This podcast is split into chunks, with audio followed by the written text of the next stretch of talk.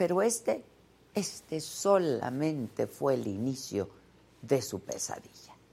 Aquel 10 de noviembre de 2014, todo cambió. Las esperanzas de una vida mejor para Juanita se hacían añicos con cada patada que recibía de la policía de Tamaulipas, literalmente, a golpes. Los agentes la sacaron del domicilio, la torturaron para firmar una confesión donde ella reconocía ser secuestradora. Ese papel fue el único elemento que la mantuvo por siete años en prisión. Su familia se movilizó todo este tiempo, hicieron llamadas a organizaciones de migrantes, a las autoridades, pero nada, absolutamente nada pasó. Y debido a su precaria condición, solamente pudieron visitarla uniéndose a las caravanas migrantes. Y luego de mucha presión y con apoyo de organizaciones es que se logró que la Organización de Naciones Unidas, la ONU, se pronunciara en particular sobre este caso.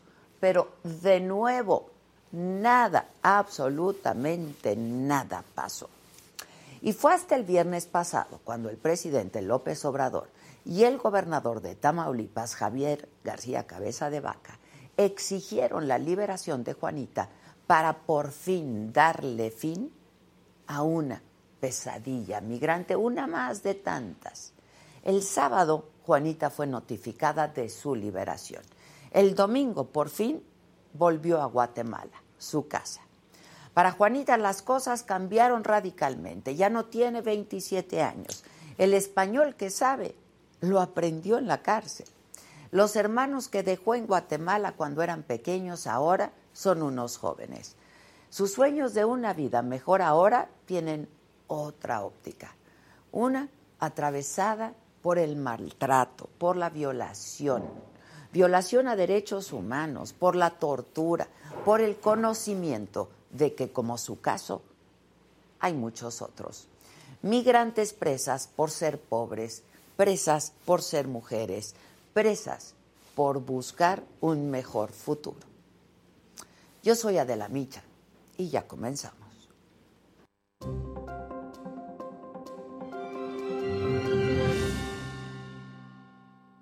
Los saludo con mucho gusto hoy que es martes 24 de mayo. Los temas de esta mañana. Juanita, la migrante guatemalteca de la que le hablé hace unos instantes, está de vuelta en su país. De eso vamos a hablar. Y vamos a hablar también de la participación del subsecretario de Salud, Hugo López Gatel, el talugo, en la Asamblea Mundial de la Salud, de la Organización Mundial de la Salud. Ahí no se le ocurrió otra cosa más que culpar al neoliberalismo de la crisis en materia de salud. Y en otros temas, el Canelo Álvarez confirma revancha. Además, Kate Moss va a testificar en el juicio de Johnny Depp y Amber Heard. Tim Cook, el CEO de Apple, está entre las personas más influyentes del año. De todo esto y mucho más esta mañana, a quien me lo dijo Adela.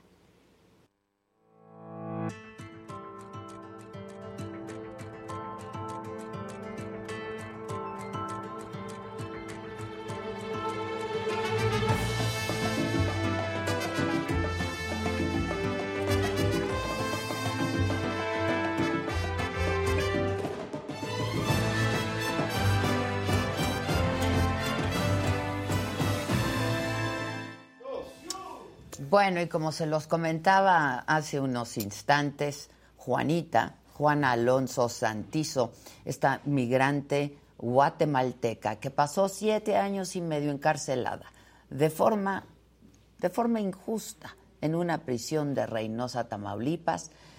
Y es que ella salió de su país buscando mejores condiciones de vida. No hablaba español, pero su sueño era llegar a los Estados Unidos. En el camino el pollero que la ayudaría la secuestró y la obligó a realizar trabajos forzados. Fue el 10 de noviembre 2014, en medio de un operativo, Juanita, Juanita Alonso, fue detenida, acusada del secuestro de otra mujer migrante y de su hija de seis años. A Juanita no le mostraron ninguna orden de aprehensión. Resulta que los agentes de la entonces Procuraduría de Tamaulipas la retuvieron, la retuvieron por una semana y después la golpearon, la amenazaron de muerte y quién sabe cuánta cosa más. Hasta que el 18 de noviembre ya fue ingresada al centro penitenciario de Reynosa en Tamaulipas en una más que evidente violación flagrante a sus derechos humanos. Porque, pues ahí la autoridad tampoco le dio y le proporcionó un traductor. Luego de todas estas irregularidades en su caso y de pasar siete años y medio en prisión sin sentencia, sin que se le comprobara ningún delito, Juanita finalmente salió de prisión, regresó a su país para reunirse con su familia. Ahorita estoy libre, estoy bien feliz ahorita con mi familia. La verdad cuando llegué no sé, porque, no sé, me, emocionó por mi familia. Como hace ocho años sin verlo. Ahorita estoy agradecida a las que me, me apoyó, o sea, de los promotores inmigrantes, gracias a ellos. México, gracias por estar con nosotros acá, estamos reportando todo este evento, este momento tan especial, un momento sin precedentes, por supuesto. Pues acá Juanita Alonso acaba. ya para sintonizar a través de la radio estateca. Estamos entonces, gracias este, para todos y todas. Entonces, hace unos siete años. A Juanita ya la escuchamos hablar español la escuchamos ya hablar español. Hoy estoy libre, dice. Es el español que aprendió durante los siete años y medio que pasó en prisión. Para hablar de este caso y del tema, nos vamos a enlazar en este momento, lo haremos vía Zoom, con el ministro de Relaciones Exteriores de Guatemala, Mario Búcaro Flores. Ministro, buenos días. Muy buenos días, Adela, qué gusto me da saludarte. Desde aquí, desde Guatemala, les enviamos un gran saludo hasta México y es un placer estar aquí en tu programa. Igualmente, ministro, muchísimas gracias por atendernos. Ministro, este caso terrible que estamos, que hemos relatado y que hemos vivido, eh, que finalmente luego de siete años y medio se da la liberación de Juanita. Tardó siete años, más de siete años. ¿Esto se da por la intervención del presidente? López Obrador? Adela, es una gran pregunta. Yo empecé mi discurso cuando recibí a Juanita en el aeropuerto diciendo que este es un triunfo de todos y tenemos que entender que principalmente es un triunfo de su familia.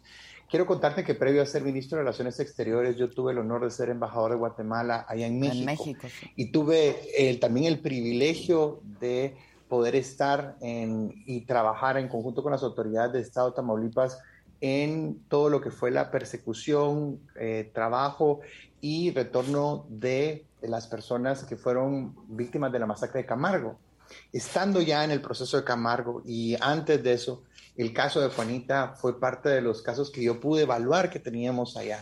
Y fue así que trabajando con el gobierno del estado de Tamaulipas, especialmente con la Defensoría Pública del Poder Judicial, recuerdo con el maestro Netzaid Sandoval, con el mismo fiscal Irving Barrios, comenzamos a ver el caso desde una manera holística y también con la Comisión Interamericana de Derechos Humanos.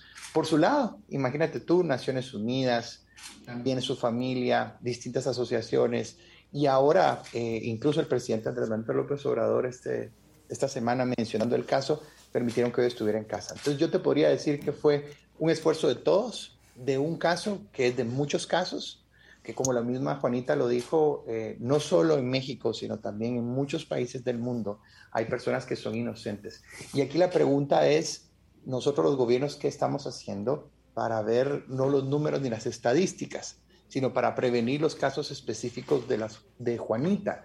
Y es por eso que para nosotros es importante este caso, poderlo visibilizar, entendiendo que el drama de la migración tiene muchos rostros y que esos rostros merecen la atención holística para prevenir que esto vuelva a suceder y que en este caso especialmente hay una garantía no solo de no repetición, de no revictimización y especialmente poderlo mostrar para que sea un modelo de lo que nunca más debe volver a suceder en todas las partes del mundo. Es que el caso de Juanita, y lo decía yo al inicio de este programa, ministro, pues ahora es emblemático, pero como este caso hay muchísimos más. Y ahora, pues con tanta migración que ha aumentado, ¿no? Y es que tenemos que entender también, Adela, que lo que está por venir es de proporciones que no son inimaginables. Acabamos de estar en Nueva York en el tema del Pacto Mundial de Migración y entendemos ahora que la crisis alimentaria que se viene por producto de la guerra que se ha hecho entre Ucrania y Rusia, tenemos el tema inflacionario, los costos de energía, pero aún más delicado todavía son los temas de suministros de las cadenas logísticas a nivel mundial, van a causar un fenómeno que va a agravar esta migración irregular. Y hay que entender que migrar es un derecho, que eso es, no es penado, por el contrario. Sin embargo, hacerlo de manera ordenada, segura, regular y ahora optativa es la opción. Y en ese sentido yo quiero destacar que recientemente la visita del presidente eh, Andrés Manuel López Obrador, un gran paso que México dio por Guatemala, eh, fue que nosotros tenemos más de 25 mil trabajadores eh, temporales que van desde su casa los martes y regresan los domingos cortando más del 40% de la cosecha del café en Chiapas. Y ese esfuerzo que se hace de manos guatemaltecas y mexicanas no tenía acceso al seguro social. Es decir, entonces trabajando con el IMSS y el maestro Robledo, pudimos lograr que a través de la Comisión Iberoamericana de Seguridad Social, hoy los guatemaltecos y otras nacionalidades tengan la opción de poder cotizar en el IMSS y garantizar aún también sus derechos de seguridad social en el país. Así que hay pasos que se están dando, pero el tema de la historia de Juanita es un gran ejemplo que tenemos que ahora visibilizar en el mundo para que nunca más vuelva a suceder y busquemos a aquellos y no dejemos a nadie atrás. ¿Cuántos más de estos casos, en el caso de eh, ciudadanos guatemaltecos, de los que usted tenga conocimiento, ministro, hay en nuestro país? Bueno, lo dijimos eh, recientemente en la conferencia de prensa, no tenemos un caso específico identificado, pero sí estamos trabajando de la mano de la Fiscalía del Estado de Tamaulipas, trabajamos de la mano del INM todos los días, a efecto de que los retornos y los aseguramientos que se estén haciendo sean con las mayores eh, garantías de derechos humanos. Esa interacción que hacemos todos los días para salvar vidas, digo yo, porque cuando una persona es asegurada, y puede retornar a casa, la estamos sacando de las manos de polleros que abusan de, del, deseo de emigrar de una manera eh, propia. Y nosotros en Guatemala, el presidente Alejandro Yamatei acaba de trabajar con el Congreso en la aprobación de una ley muy importante que pone penas que iban de los 10 años, ahora hasta 50 años, si un migrante fallece en su eh, trayecto. Y es importante también entender que el gobierno, tanto federal como el gobierno estatal de Tamaulipas, están trabajando también junto con la Comisión de Derechos Humanos para que podamos identificar quiénes y cómo fueron las personas que causaron, en este caso de Juanita, el daño que se tiene. Pero de esto tenemos que aprender, Adela. No tenemos que aprender y tiene que ser un modelo. Perdón que lo interrumpa, ¿no? Pero alguien decía por aquí, estaba mandando un mensaje, ¿y cómo le reparan los siete años y medio a Juanita, no? Este. Yo, yo personalmente concuerdo contigo. No hay dinero que lo pueda compensar, pero debe de haber una reparación. Sin y recordemos que hay daños y que hay perjuicios, pero también México tiene una, una ley muy, muy, muy avanzada, vanguardista en el tema de reparación de daños. Yo lo he visto en mi paso por México y trabajamos de la mano también en otros casos importantes, eh, eh, también con el secretario Encinas y, y la Comisión eh, Federal de Derechos Humanos. Así que, por supuesto, como nos comprometimos públicamente y lo estamos haciendo, llevamos un diálogo al más alto nivel al gobierno federal para que este caso no quede impune, sea un modelo y que Juanita tenga una mejor oportunidad de vida. Que haya reparación del daño, que se detengan los polleros, ¿no? Ya se habló de la reparación del daño, me decía, eh, este, ¿sabemos de qué y de cuánto estamos hablando, ministro? No, eh, este es un tema que corresponde a las autoridades mexicanas. Por supuesto, existen, existen elementos internacionales, también hay tablas internacionales de lo que eh, contempla una eh, compensación en, algunos elementos, pero sin duda el gobierno de Guatemala acompañará a Juanita y con ese gran diálogo que nos caracteriza con México y la hermandad que tenemos, sabemos que vamos a poder ver justicia en ella y una mejor esperanza de vida. Eh, ministro, eh, me decía usted que ya tenía conocimiento del caso, justamente del caso de Juanita. ¿Esto fue hace cuánto tiempo, ministro? Bueno, nosotros a través de la red consular, quiero contarte, nosotros tenemos una red consular. Eh, la red consular es nuestra red consular en México, es la red consular más grande y profesional. Nuestros cónsules, como bien lo reconoció Juanita, durante el tiempo en que ella estuvo privada de libertad, dieron acompañamiento a Juanita visitándola. Y una de las cosas que ella decía es que, bueno, yo no tenía familia, ¿verdad? Pero ahí estaban los cónsules visitándola, viendo los elementos que teníamos. Personalmente yo me entero el año pasado eh, durante mi visita a Tamaulipas y algunos temas y desde ahí comenzamos a dar seguimiento al caso a nivel de embajador y ahora de canciller eh, en su retorno. De hecho fue un tema que discutimos precisamente el viernes también con las autoridades de México y teníamos todo el apoyo para poder lograr ese retorno lo más pronto posible y así fue como salió la orden de libertad el día sábado. Eh, pero sin duda alguna, Adela, yo primero te quiero agradecer a ti porque tú estás tomando un tiempo importante para contarle a México lo que podemos hacer todos juntos, pero no solo pasa con hermanos guatemaltecos en México, también en Estados Unidos hay muchos mexicanos que también están pasando por situaciones de presunciones de inocencia y también en toda Latinoamérica, incluyendo yo creo que tenemos que revisarnos todos. Entonces, hagamos de este caso una causa y sabiendo que tú estás ahí eh, dando seguimiento a estos elementos, nosotros también tenemos la garantía de tener una voz en México. y te admiro y te quiero mucho y soy tu fan número uno. Ay, muchísimas gracias, ministro. Se lo agradezco mucho y ojalá tengamos oportunidad oportunidad de vernos, ¿no? Porque pronto, porque como el caso de, de Juanita, es que tenía todos los agravantes, ¿no? Ser mujer, ser indígena, ser migrante, ser pobre, todos los agravantes. Y sin embargo, desde que tuvieron conocimiento las autoridades mexicanas ¿no? de lo que estaba ocurriendo, tardaron muchísimo tiempo. Entiendo de los no de los trámites, negociaciones, etcétera, pero tardaron muchísimo tiempo en, pues en, darle fin a esta pesadilla para Juanita, para su familia, para todos los migrantes. Mm. Tenemos que entender que la ley federal es muy diferente a la ley estatal, que cada proceso penal es distinto y que cada uno de los casos tiene una connotación importante. Lo que desde ya te hago es una invitación para que visites esta tu casa aquí en Guatemala, donde va a ser un gusto ver el seguimiento de lo que vamos a poder hacer juntos eh, en pro de Juanita. Esta semana ya vamos a tener una reunión con su familia, determinar los elementos de lo que ellos necesitan, de lo que ella quiere, por supuesto, después de un proceso de recuperación, la atención psicológica, el apoyo necesario a ellos y sobre la base de eso trabajaremos en conjunto con México, que te puedo decir, tenemos todo el apoyo en este momento para poder lograr justicia en este caso. ¿Cómo está Juanita? ¿Qué fue lo primero que le dijo, ministro? ¿Cómo está, cómo está de salud? ¿Sus hermanos? Que ya son unos jóvenes, eh, los dejó siendo niños y ya son unos jóvenes, ¿no? Dos cosas me impactaron de, poder estar compartiendo con Juanita. La primera es que es una mujer súper eh, fuerte. Ella tiene la convicción de trabajo, incluso en la cárcel ella fue una luchadora, trabajaba haciendo manualidades, haciendo limpieza en los diferentes lugares se hizo muy amiga de sus compañeras y así fue como sobrevivió, así fue como aprendió el español. Eso para mí es algo impresionante porque ella tenía esa convicción de saber que se iba a salir, pero también se adaptó al sistema y dejó un legado en el sistema a nivel de sus amigas. Y lo que ella venía compartiendo es que lo más importante para ella era ver a su mamá, porque su mamá en este momento ya lleva por lo menos unos cuatro o cinco años postrada en una cama porque tuvo una caída y entonces no la podía ver y por eso su mamá no llegó. Y cuando llegó al aeropuerto y no la vio, ella se derramó en lágrimas, ¿verdad? Y eso fue algo que a mí me marcó mucho porque lo primero que preguntó fue por su mamá y ahora ya está con ella y la está abrazando y están pasando tiempo juntos.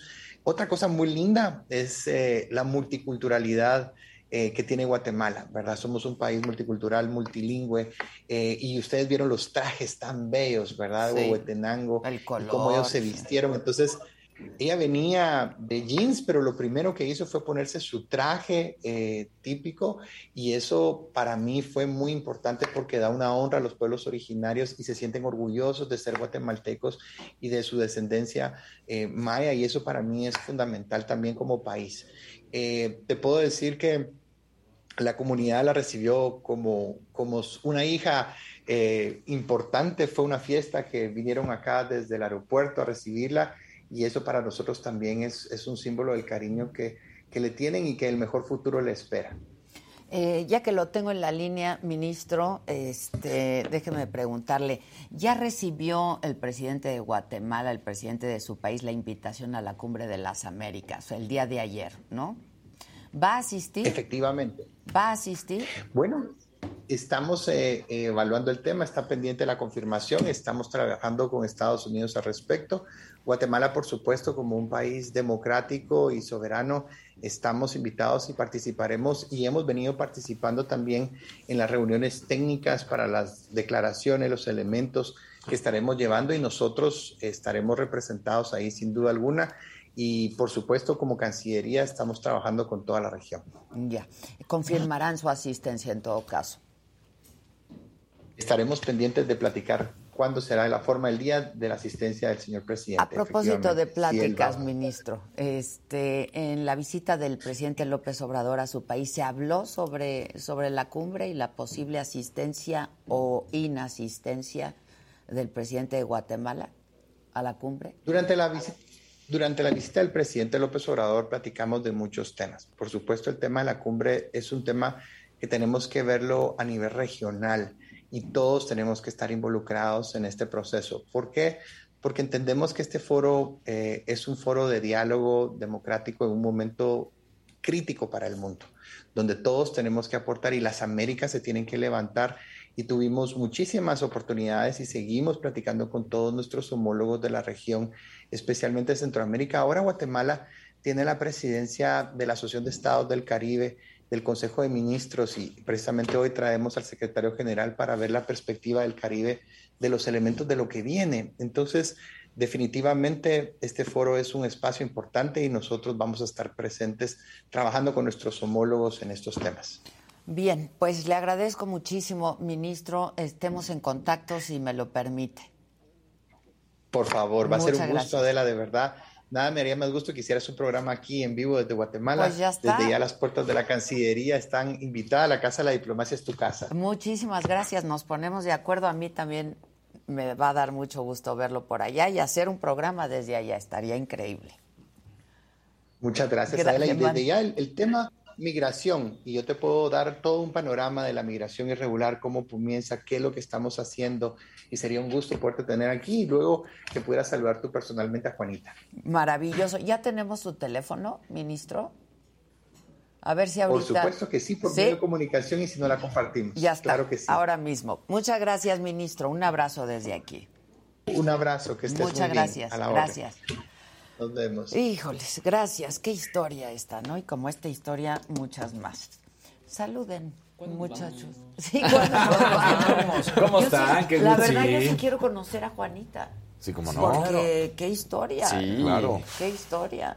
Qué bárbaro. Por supuesto que sí. Quiero ver cómo se ve el tiro de mi queridísimo Luis G.I.G. Si me dejan ver. Del joven imberbe ahora. Exacto. El joven imberbe. Sí, que la, doctora está enojada porque me quite la barba. El joven imberbe. Exacto. Y el de Jimmy. está de, así de, de, grafiladito y todo. Exacto, mira, todo en orden. Todo mira. en orden. Todavía te voy a poner un elemento. Ah, muy bien, muy bien, muy bien. Ahí. Perfecto. Pero ahí vamos. No, ¿no? y esa, No, es, esa iluminación Está atrás. muy padre. Sí. A ver el del niño. Enmarca Jimmy. tu carita preciosa. Muy bonito. También pondremos un elemento ahí. gente. Ahora, te puedes hacer para acá Ah, porque bien. no viene Mac. Ah, muy bien, muy bien, ¿no? mira. Saluden, muchachos. ¿Cómo están? Qué gusto bonita, ¿cómo saludarlos, están? banda. Ya pusieron su like de la mañana, digo, por Claro favor. que no. Feliz ¿Qué- martes, qué pongan pasa? no es mucho pedir, es mucho pedir dar un No like. puede decir. Es, es lo más sencillo del mundo, solo píquenle la manita arriba, no les quita absolutamente nada. Eso Todavía dices, bueno, no quieren mandar colorcitos, pues se entérale, Va. ¿no? Pero el Pero, like es gratis, el like es completamente Nada gratis. más así. No les afecta Ya. nada. Denos ¿Por su qué like, la por gente no da like? ¿Tú qué sabes de esto? Yo no lo entiendo, pero es que sí es como este rollo de que la gente Yo sí no- doy like. Porque además sabemos Sí, que claro. disfrutan. Porque además también, justo, si te gusta algo, dices, bueno, Claro. quiero que me siga apareciendo. Y por eso le das like, justo por eso. Es, es así de simple. Porque si no, no te aparece. Exactamente, tal cual, tal cual. Vamos, como David Copperfield nos o, desapareció. o- o al revés, cuando Nos me encuentro algo que no me desaparece. gusta, le pongo no me gusta para que no me lo ponga yo otra vez Exacto. el algoritmo. Pueden, pueden hacer eso también. Pero sabemos que les encanta. Les encanta. Así que denle encanta. mucho like, compártenselo a su abuelita, a sus amigos, a sus tías, etcétera. Y ya, aquí vamos, aquí vamos a coexistir felices de la vida. Exacto. Sí. Mira, Bueno. Patricia dice, yo les pido a todos que den like y se enojan. o sea, ¿Pero nada más qué? quieren verlo. Yo no entiendo. ¿Qué Pongan les cuesta? like. No les quita tiempo, Nada. no les quita esfuerzo, Nada. no les quita lana, no les quita nada. A ver, muchachos, vamos a hacer una cosa. En primer lugar, le van a dar like y le Haz ponen compartir. Por favor, en este momento. En este momento tenemos cuántos likes son menos de mil. 1100. Queremos llegar en de aquí a las 10 de la mañana a, ¿les parece? 2500 la meta. De aquí a las 10, 30 Tres minutos. mil, ¿no? Ah, Tres mil. 3000 de aquí a las 10 de la mañana. Perfecto. ¿Cuántos hay Ponga- ahorita? hay- en este momento tenemos 5500 personas conectadas. Bueno, o sea, eh, estas por favor que no están viendo, por Pues favor. pónganle like. Y compartir es muy importante. La siguiente fase será en colores. Es más complicada, Exacto. tiene más reto, así que vamos a echarle ganas. Aparte, yo creo que Pero vienen mejores. Obvio, obvio. Exacto. Además, que pueden ya- poner colores con pregunta. Y se les Claro. olvidó, exacto, se les olvidó que si nos mandan sus colores, aquí se contesta absolutamente Todo. todo. Es lo que más, algo. A ver, así como tienes la, la- la- este, el, el tazón de las preguntas así. Exacto. Locochonas en, en la saga. ¿Qué, qué- qué palabra tan retro dije, no? Sí, Locochón. locochón. Locochón. A ver, bueno. Esa, no- si ustedes ponen un color, podríamos responder una de esas preguntas. Lo que quieran, Claro. ¿Cómo ven? lo que ¿Cómo quieran. Ya están. Bueno, muy bien el fútbol femenil. Muy bien el fútbol femenil. Partidazo. Que te vistan tu sección, por favor. Venga, vistan a Ve- vístanle la sección al muchacho.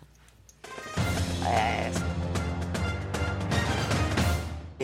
Además, también ayer pudo haber sido un momento de historia porque solamente han sido muy pocos equipos los que han conseguido, tanto en la rama femenil como en la varonil, ser campeones. Ayer Pachuca arañó el resultado, no lo consigue al final. La portera de Chivas es espectacular. La verdad es que no me gusta decirlo de esta manera, Ade, pero a la vez dices, bueno, si lo ha logrado que la gente voltee a ver, es bueno. ¿Cuál es el, comentario que voy a decir? Muchos hombres se han acercado al fútbol porque las mujeres vestidas de shortcito, pues ya sabes, No, ¿no? O sea, eso no. no, y, y lo digo porque se comparte mucho el- Claro. y, y las fotos y dicen en el comentario, ay, qué bien se ve, y ay, qué cuerpo, No, y ay, qué esto. muchachos, qué bien juegan. Qué Claro, bien juegan. Entonces, me, me molesta, pero de cierta manera dices, bueno, si, si así van a empezar a ver el fútbol, Pues que lo vean. que lo vean. Pero- ¿No? Pero estas mujeres ya le no hacen un túnel al que quieran, definen de manera espectacular la portera. El paradón, el Eh, tiro, ¿cómo se quedaron? Claro. Estuvo bien Entonces, padre. Estuvo padrísimo. juegan en verdad un tren, como también se dice. Y, y, bueno, pues Chivas termina ganando, la verdad. Muy, muy rayando, pero lo hace bien. Femenil fue ayer en la noche. Entonces, pues excelente y aplauso para el equipo campeón de la Liga MX. Sí, femenil. la verdad, Así muy que bien. Muy, Muy bien, bien. cómo lo hicieron. Y la portera muy bien. La portera muy bien. Qué es que la portera, la verdad, se, se rifa como las grandes. Sí, sí, sí, ya Y- quisieran muchos. ¿eh? Exactamente. Claro. Y fíjate que mientras veía el partido y mientras he visto toda la temporada, hay una cosa que me encantó de- del fútbol femenil ahorita que, que me recordó algunas cosas también padres, que a la vez es... O sea, como que me gusta ver cosas buenas dentro de lo malo, ¿no? Si te das cuenta. Pero ver a estas mujeres jugar te recuerda el amor por el, el deporte. Claro. Porque ellas sí no tienen los contratos millonarios. Bueno, ni, ni de cientos de miles, ¿eh? O sea, no llegan ni a eso, hay que ser honestos. Son contratos paupérrimos.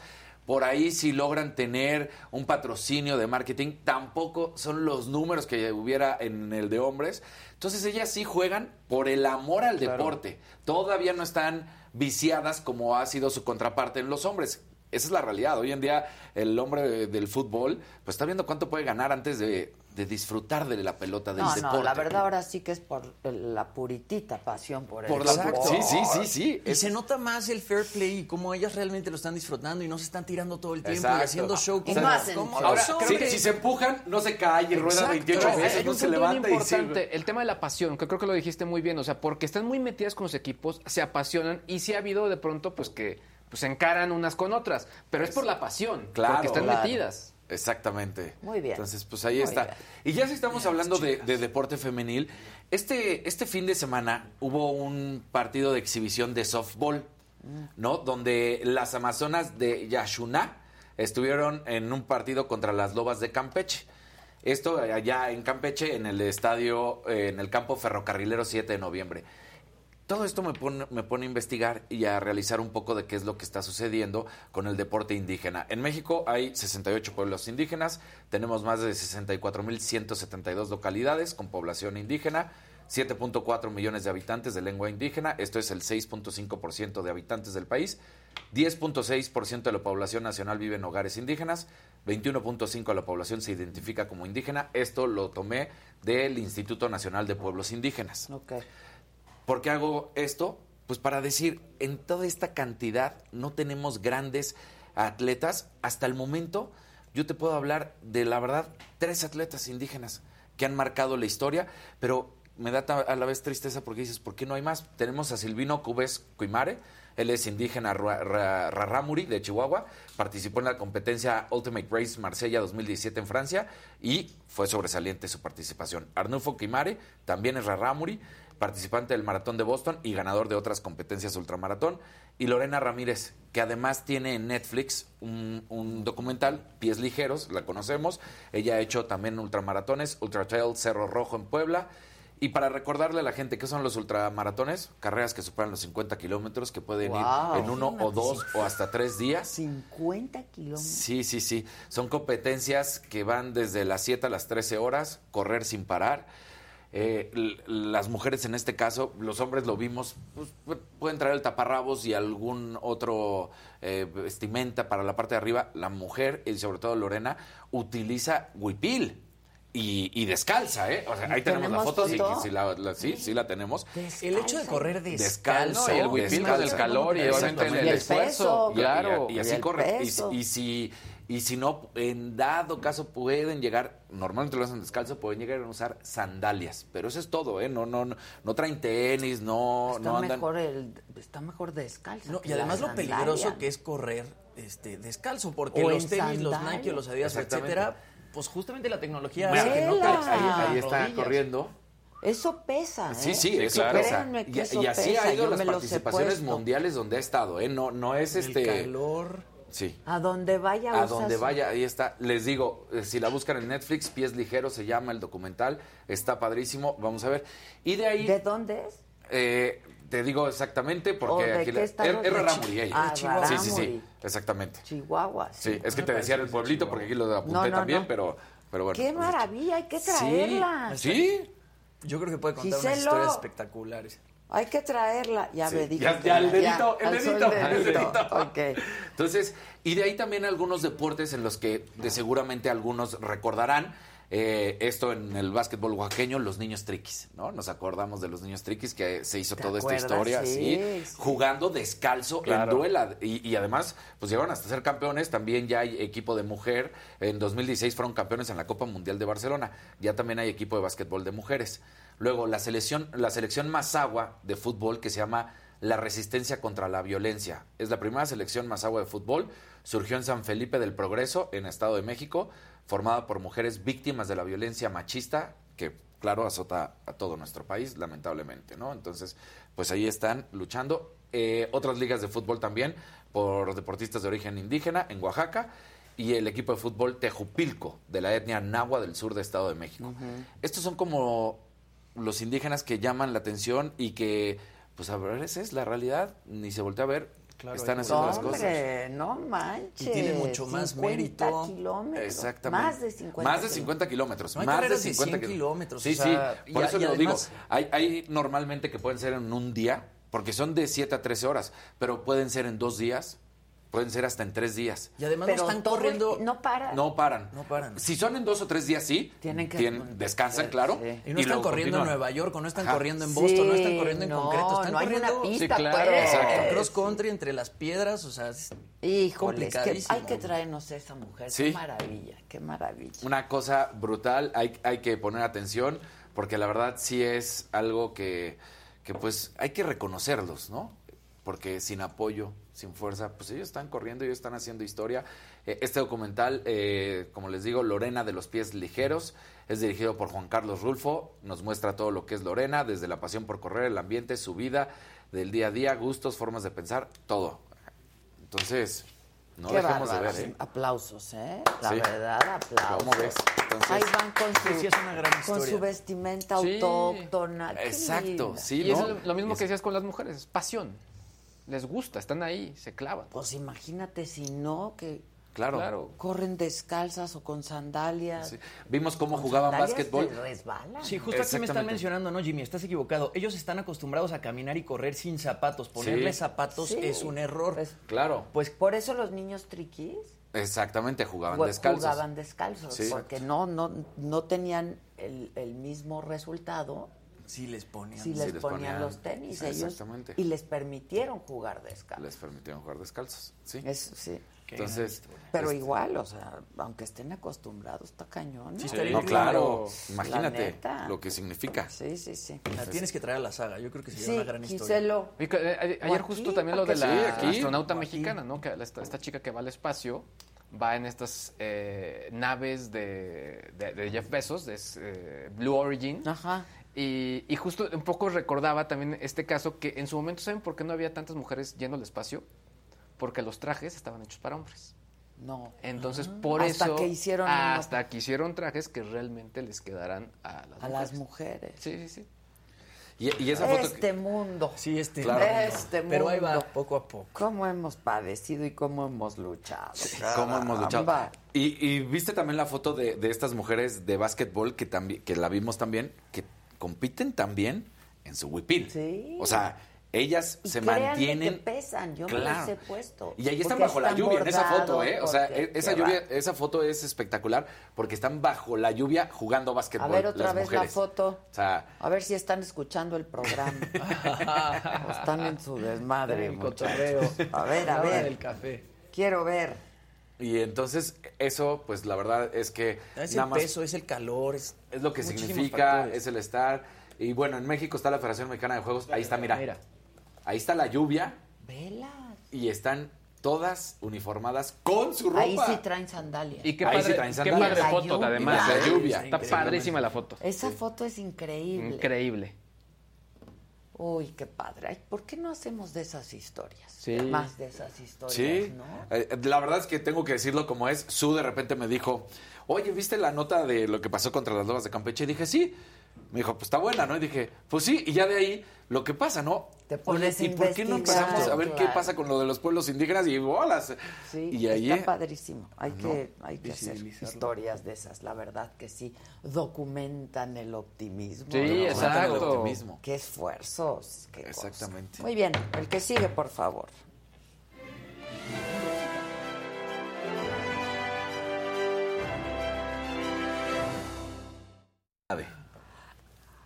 Muy buenos días, gente querida. sí, sí, sí, sí, sí, sí, sí, sí, sí.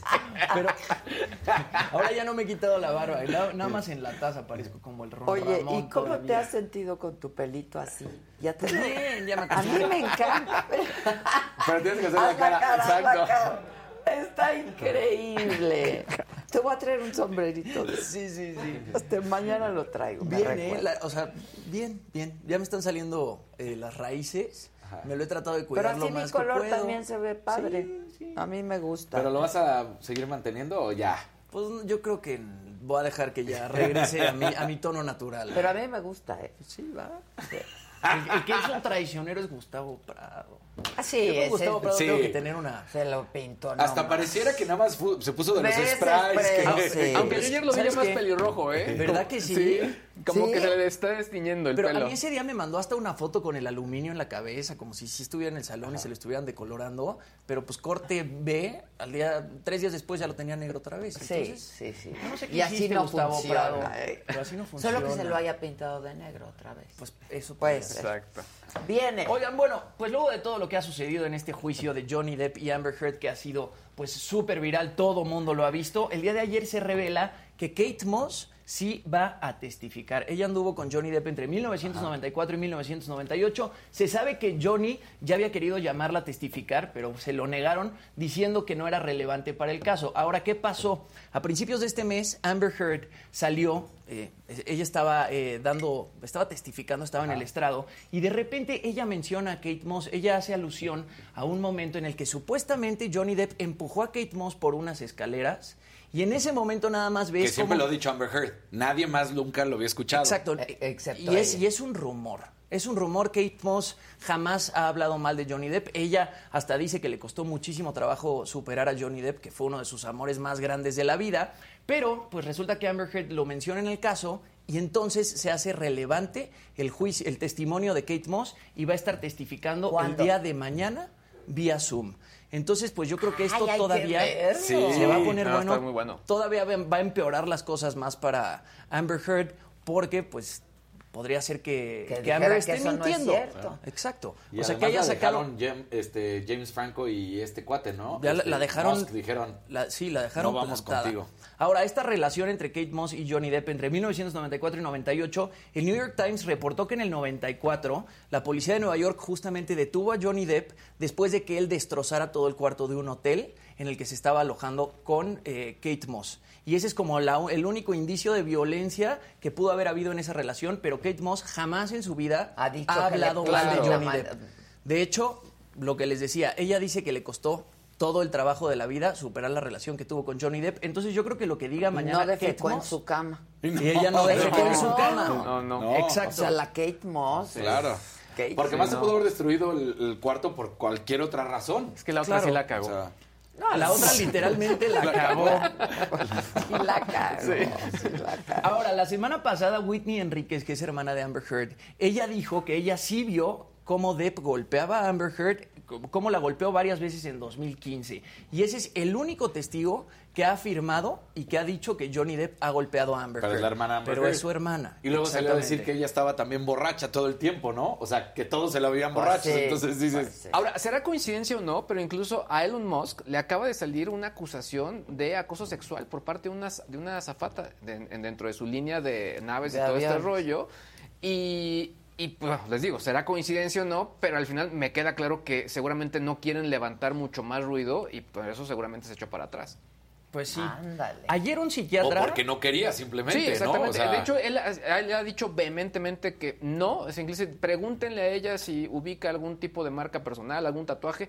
No va a saber porque eso es mentira. Claro. Pero, pues bueno, o sea, como hemos dicho, ¿no? A la víctima hay que creerle desde el día Claro. uno, De ¿no? del primer minuto. De Ahora, entrada. ayer un psiquiatra dijo, bueno, un psiquiatra que está del lado de Amber Heard, dijo que Johnny Depp podría tener personalidad narcisista y además también un cirujano ortopédico dijo que el Dedo. El dedo. el dedo que se voló Johnny Depp, que supuestamente Amber Heard le aventó una Sí. botella y el dedo se hizo pedacitos, que eh, esa no es una herida que podría provocar un elemento de vidrio.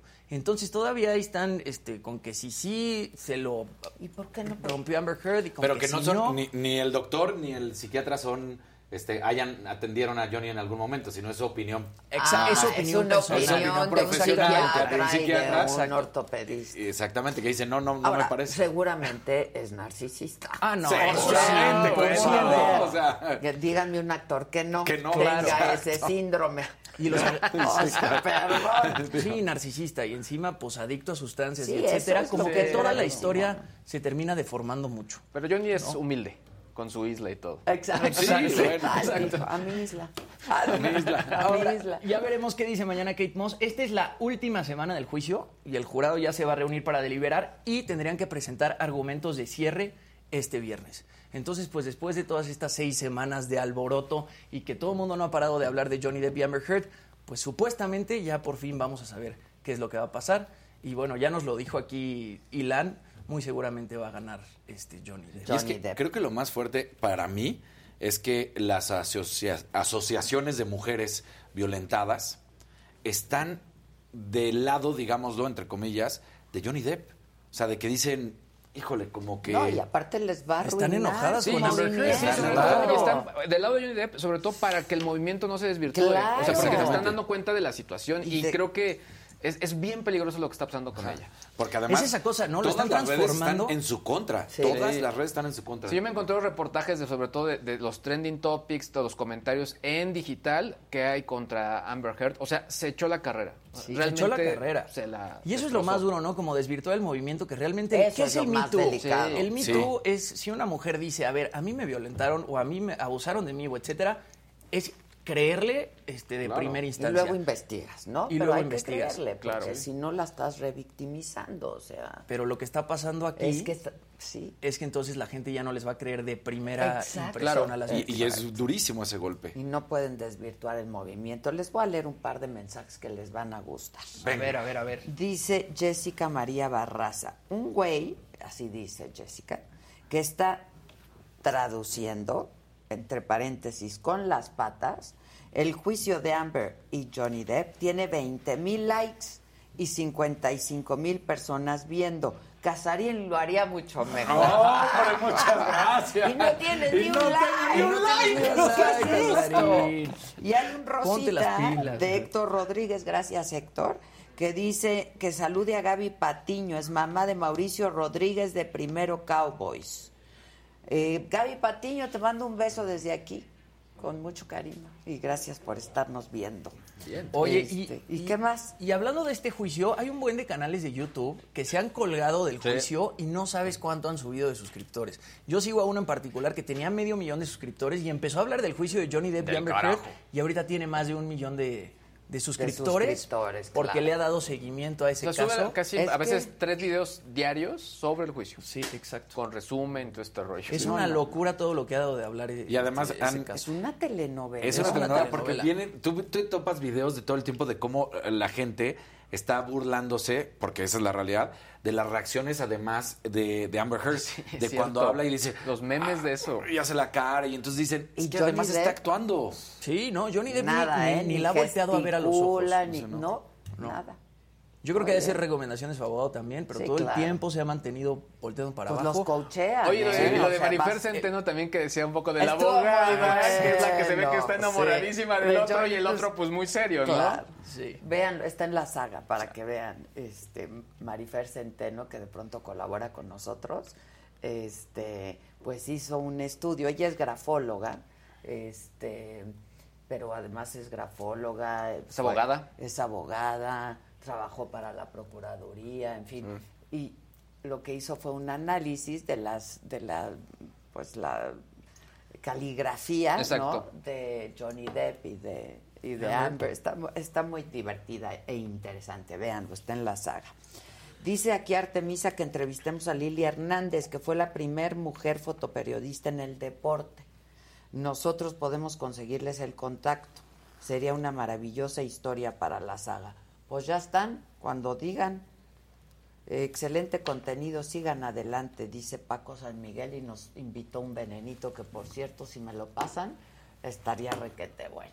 Muchas Requete gracias, bueno. Paco. Sí. ¿Qué, ¿Qué más, mi Jimmy? En otras cosas, David Letterman estrenó una nueva temporada de esta eh, serie Sí. que tiene que se llama My Next Guest Needs No Introduction o Mi próximo invitado no necesita Ese es mi introducción. sueño dorado, ¿eh? Es Hacer in- esa, esa- ese programa. Ya, de una vez. ¿Y el elenco? Pero a ver, O sea, ahí lo que pasa es que sus invitados Sí, No, o sea, la necesitan yo estoy No, muy- introducción. bueno, además también, ah, ah, digo, Letterman, por ejemplo, ahorita lo, lo- estoy viendo una serie en, en Disney Plus que es como los mejores momentos de los 80 y él lo ponen como en gente que dio de qué hablar y está como en el top 10 y sobre todo porque él fue el que cambió la manera de Late Night, night incluso lo regresa a Netflix ahora con este nuevo Sí. formato Y bueno, es que Letterman de es impresionante. espectacular. Yo creo que ahí lo que más vale son los invitados. Claro, O sea, claro. mira, el, el episodio sí. con Robert Downey Jr. me pero- encanta. Pero tú pues que eres una tú que eres una gran entrevistadora, este sí puedes decir que David Letterman es un buen entrevistador, ¿no? Sí, A mí la O sea, verdad me gusta mucho. es David Letterman. Claro. ¿no? O sea, A mí el. Jr. me encantó ese Y episodio. los Sí. invitados, sí. Sí, sí, sí. Ahora que yo he pensado que el formato que- Obama. y el Obama, formato que quieres hacer aquí one to one, pues podría funcionar muy bien así, traer aquí también pues a Y leyendas los de lo que invitados, sea. apa. Pues yo creo que esos Gracias. caerían. ¿Qué déjame decir? La, la realidad, yo creo. blanca hoy, me dicen. Eso me dijeron. Que los martes es blanca y los jueves es Es que negra. llegó distraído. Adela. Exacto. Llegó muy distraído. hoy llegaste muy distraído desde tan temprano, Isaac. Anda con todo el Isaac. ¿Que dónde está Maca? Se fue unos días de vacaciones, pero el lunes está de regreso. el lunes. Te iba a está de decir, es que también la realidad es que allá, pues están todos, en Los Ángeles o en Nueva York. Entonces, pues sí, Adela Micha sí los puede entrevistar, es la realidad, pero pues el vuelo para México dicen, ay, No, o, o pon tú que vuele yo, eso es lo de menos, ¿no? Claro. Pero, pues hay que cabildear, la Sí. verdad. También O estuvo sea, Kim son Kardashian. entrevistas- Estuvo Kim sí, Kardashian, Kim sí. Es, es con el que arranca, es el primer episodio Sí, de Kim sí, Kar- sí. Cuando además se burla, que, que se nota que entra en el personaje, cuando le dice, mira mi celular y que lo- la funda Sí, del celular sí, horrible. sí, y que, sí. ¿Dices en serio esto? Y con su barba él. Sí, y los lentes los transparentes. Es un personaje, Sí, claro. es un personaje. Bueno, Pero ah- para esas entrevistas, o sea, las tramitas, correos van, correos Sí, vienen, claro. Claro. correos van, correos vienen. Es bien Ahora, ahí les va y sobre ¿Qué todo vas que a hay temas muy ¿Qué no delicados hablar? también. ¿Qué vas a Exacto, hay En el temas En el caso de Obama, por ejemplo, pues firmó un contrato muy importante de actividad con Netflix. Exactamente. Entonces hay mucha vas o gente. vas. Ah, exactamente. Hay mucha gente que sobre son todo. actores y son Sí, colaboradores. la misma aparte de- plataforma te los pone. Exacto, claro. Bueno, Ya, no me depriman. por Mencionamos favor. a los invitados. Ha tenido a Kanye West, Barack Obama, George Clooney, Billie Eilish. Pero ahora, la entrevista que más llamó la atención de esta nueva temporada fue la que le hizo a Will Smith. Y es que, bueno, yo desde el inicio que vi que estaba anunciado Will Smith, dije seguramente le hizo la entrevista después del altercado de los Óscares. No. La graban. Hay un disclaimer desde el principio, tú te metes a ver la entrevista y dice, esto sucedió previo al altercado de los. Óscares por el cual quedó vetado 10 años, etcétera. Pero lo que sí es bastante eh, revelador de esta entrevista es que Will Smith cuenta que se aventó una sesión de ayahuasca. En la entrevista cuenta que se aventó una sesión de ayahuasca ¿En que al principio tenía ¿Sabe? mucho ¿Dicen miedo. dónde no dice dónde, pero que al principio tenía mucho miedo de hacerlo, pero que decidió que quería probarla y que fue la experiencia psicológica más infernal de su vida y medio premonitoria de lo que le pasó después en los Óscares. Él dice, la estoy tomando, estoy sentado ahí y de repente empiezo a ver todo mi dinero volando lejos, mi casa volando lejos y mi carrera volando lejos. Y yo trataba de aferrarme a mi dinero y mi carrera. Mi vida completa está quedando destruida. De pronto el viaje cambia. Sí, muy premonitorio. Sí, claro. muy premonitorio. Dice que el viaje cambia y él empieza a escuchar a Willow, su hija, este, pidiéndole ayuda. Así, papá, por favor, ayúdame, ayúdame, ayúdame. Él dice que sigue viendo su dinero volando, pero que cambia el foco y entonces se enfoca en su hija Willow. Y luego dice, me di cuenta de que puedo manejar lo que sea que me pase en esta vida. Puedo manejar cualquier cosa que vaya mal en mi vida. Puedo manejar cualquier cosa que pase con mi matrimonio. El 99% de lo que te pase en la vida lo generas tú mismo. Sí. Entonces, Y sí. Y sí, Y sí. claro. sí es una cosa bien extraña, ¿no? Que haya este, probado ayahuasca, que haya visto todo su dinero volando, su carrera yéndosele de las manos y después pasar a lo que pasó. Y su carrera yéndose de las ¿Alguno manos. de ustedes lo ha hecho la ayahuasca? No, yo no. No, Yo sí. No. ¿Tú sí? ¿Y, y ¿Qué tal? viste? Pues varias cosas, muchas memorias que tenía bloqueadas. Este, me acordé mucho de mi papá. Y si es Eh, lo que dicen que tienes que ponerte a caminar para buscar la que te vas a... No, ese es el peyote. Ah, sí, cierto, perdón. Sí, no, la Se ayahuasca es, que no. Sí, la ayahuasca está hecha de una liana con un- unas hojas de chacruna y te lo tomas en un brebaje y es una ceremonia que dura pues, Horas, como ¿no? 12 horas, 10 horas. ¿Le y sí, hiciste solo o con grupo? la hice con grupo. Ok. Como con otras 20 personas. Ay, qué Toñito. ¿Ya la has hecho, Toñito? Sí, ya me invitó. Ah, pues vamos, no le tengas miedo. O sea, sí, sí. Quiero y no quiero, ya sabes. Sí, yo creo Te que gusta, es pero te asusta. Exacto, me gusta, pero me asusta. garantizadito. O sea, te acuerdas de cosas que tenías este, completamente bloqueadas. bloqueadas. Y te hacen sentido cosas tanto de tu personalidad como de tu vida que pues no hubieras reconocido de ninguna otra forma. Como Pero que te saca de hasta ti. el inframundo, ¿no? O sea, te baja. Depende, ¿no? Te puede ir mal, te puede ir bien, puedes ver cosas este, que de repente te espantan, pero de todas maneras aprendes mucho, o puedes ver cosas muy bonitas. Yo, por ejemplo, me acordé de mi papá, este, de alguna cosa que viví con él y me hizo sentido muchas cosas de mi personalidad, de por qué soy Ah, así ahorita. O sea, creo que sí aprendes muchas cosas. O en el caso de Will Smith, ves tu futuro. No manches, pues sí fue súper premonitorio. ¿eh? Alguien dice- Ya se divorció, se va a divorciar. Se va a divorciar. Se, le fue el dinero a la los fregada. se le- billetes, la casa, todo. Los Bueno, pero, ese- proyectos. pero esa, esa relación, digo, de lejos, ¿no? Se notaba que no, que no Sí, funcionaba. que no hacía clic. O sea, que no hacía clic y siempre había problemas. Entonces, pues, no sé quién haya estirado más la liga, si uno, si la otra, si los dos. Bueno, ya lo Pero, del poliamor dejaba Sí, mucho que pensar, claro. ¿no? Sí. Sí. Oye, dice alguien por aquí, George Israel dice, yo fui a una sesión pero me dio miedo. Una persona se enfermó muy feo después.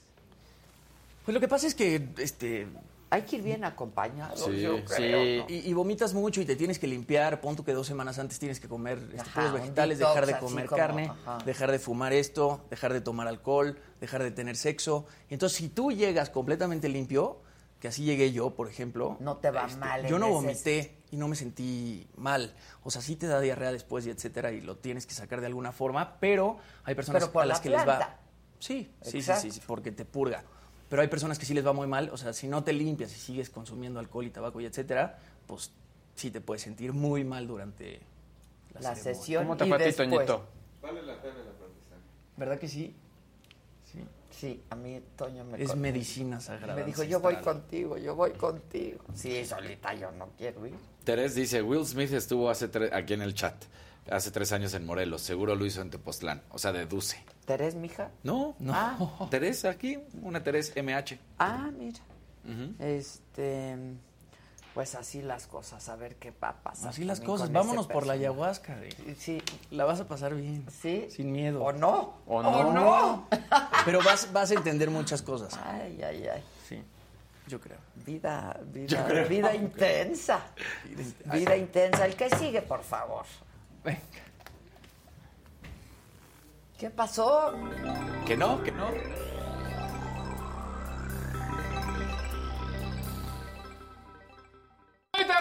Buenos días. Martes, martes. Peabody. estamos. Mírate. Peabody. Ay. Isaac, ¿por qué no estás grabando esto? ¿Qué no ves que lo Pero quieren la cara? Ahí Luisito, está haz la ya, cara. ahí está ya, velo. Está increíble. Está increíble. Oigan, pues bueno, a ver. Empezamos con algo nostálgico, empezamos con algo, pues, de reconocer. ¿Con qué quieres que arranquemos, Adela? Lo que tú digas. Vamos con algo nostálgico. El día de ayer se quitaron las últimas cabinas telefónicas de monedas en Nueva York. Ya las últimas. Ya las últimas, ya no están ahí. Ya, Ahí- mira, se las están llevando. Ahí estamos viendo. Fue un proceso que empezaron desde hace aproximadamente cuatro años y que han ido cambiando por eh, algunos eh, puntos de, de conexión a internet Wi-Fi y ahora van a estar poniendo puntos de conexión 5G. Este era el último que quedaba ya de monedas, porque si Ay, hay de- otros privados De tarjeta. de tarjetas y cosas por el estilo. Sin embargo, pues lo cierto es que esto ya es una tecnología Obsoleta. que va de salida. no quiten los de Londres. Exacto. No, yo creo que además son turísticos, Son ¿no? turísticos, Claro. o sea. Igual y hasta desconectados están. Aquí en el centro todavía te encuentras de los de tarjetita, ¿eh? Sí, claro, todavía. Bueno, todavía por ejemplo en la Colonia del Valle había varias casetitas, ob- ob- obviamente ya sin los teléfonos, porque ya obviamente Sí, la sí. delincuencia hizo de las suyas, pero pues ya es algo que ya no es utilizamos. Nadie. No, de hecho en algún punto también había, justo los, los promovían para, no sé, temas como temblores, eran de los únicos que sí llegaban a funcionar en caso de una emergencia, ¿no? Por ejemplo. Ah, ok. Pero lo cierto es que no, o sea, ya todo el mundo estamos con el teléfono. Ya es y como si- encontrarte un blockbuster ahí en la calle. Y si acaso Yo- yo- necesitas para recargar, o sea, Claro. si Sí, se te acaba exacto. la pila. Y Yo me acuerdo ir con mi papá, por ejemplo, en el coche o caminando y le sonaba el viper. ¿Qué te acuerdas de ese viper? que era- Pero además, el, de no- él era el de no la te voz. tocó, Jimmy. Porque era el viper de doctor, que en ese momento no lo tenían todos. El de él era una bocina. Ah. Esos eran. Y entonces se oía, doctor Javier López Bárcena, a favor de comunicar. ¿con voz? Sí. y qué era estrés. a favor de comunicarse al. Y decían el número, ¿no? Entonces había que pararse, encontrar el teléfono. Y este y luego, Claro. no tengo tarjetita, ¿te acuerdas? Hay que comprar una tarjetita Sí, en la miscelánea. sí, sí. Y ya, o sea, Ahora, incluso eran hasta coleccionables. Yo recuerdo que en algún momento Secretaría de Turismo hizo una, una serie de varias de esas tarjetas telefónicas y pues eran eh, pues un poco, pues sí, esto dentro de una colección. Coleccionables, sí. Exactamente. Sí, claro. Está padre eso. Esta última caseta la van a mandar a, un, al Museo de la Ciudad de Nueva York y pues ya se quedará pues, para la posteridad. Para la posteridad. No sé, esto sí me recordó muchísimo Volver al Futuro. Como que Sí, dije, ya, esto es completamente retro. Por otro lado, la revista Time ya publicó su listado de las personas más populares y hay varias categorías. Creo que eh, hay que, hay que decirlo. más hay una que se llama populares, más... hay, ¿no? está- hay- hay titanes, ahora le llaman, están artistas, líderes, hay también pioneros, pero en la parte de titanes quien encabeza la lista es Tim Cook. En este caso, eh, pues bueno, la gente de la revista Time sí hace mucho hincapié en el tema y sobre todo en la palabra influencia. Exacto. Ellos lo que dicen, hay influencia positiva Y e influencia claro. negativa. Y lo que ellos están buscando es que ojalá que estas personas sí puedan ejercer algún tipo de influencia que genere, pues bueno, algo mucho más hacia el lado positivo. Dentro eh, de, este grupo, bueno, está eh, Tim Cook, pero lo que está muy interesante es quien escribe su texto es la viuda de Steve Jobs, Lorraine Powell Jobs, que ella lo que dice es que sí hay que reconocer que es un gran eh, director de compañía, pero sobre todo un gran líder. Y algo que no mencionan acá es que creo que gracias a Tim Cook, mucho del movimiento en dentro de los corporativos, el movimiento LGBTTQI más, fue que se volvió ya algo pues de reconocerse, de obtener derechos, de sobre todo que no hubiera discriminación y creo que alguien como, como Tim Cook fue muy importante para este movimiento.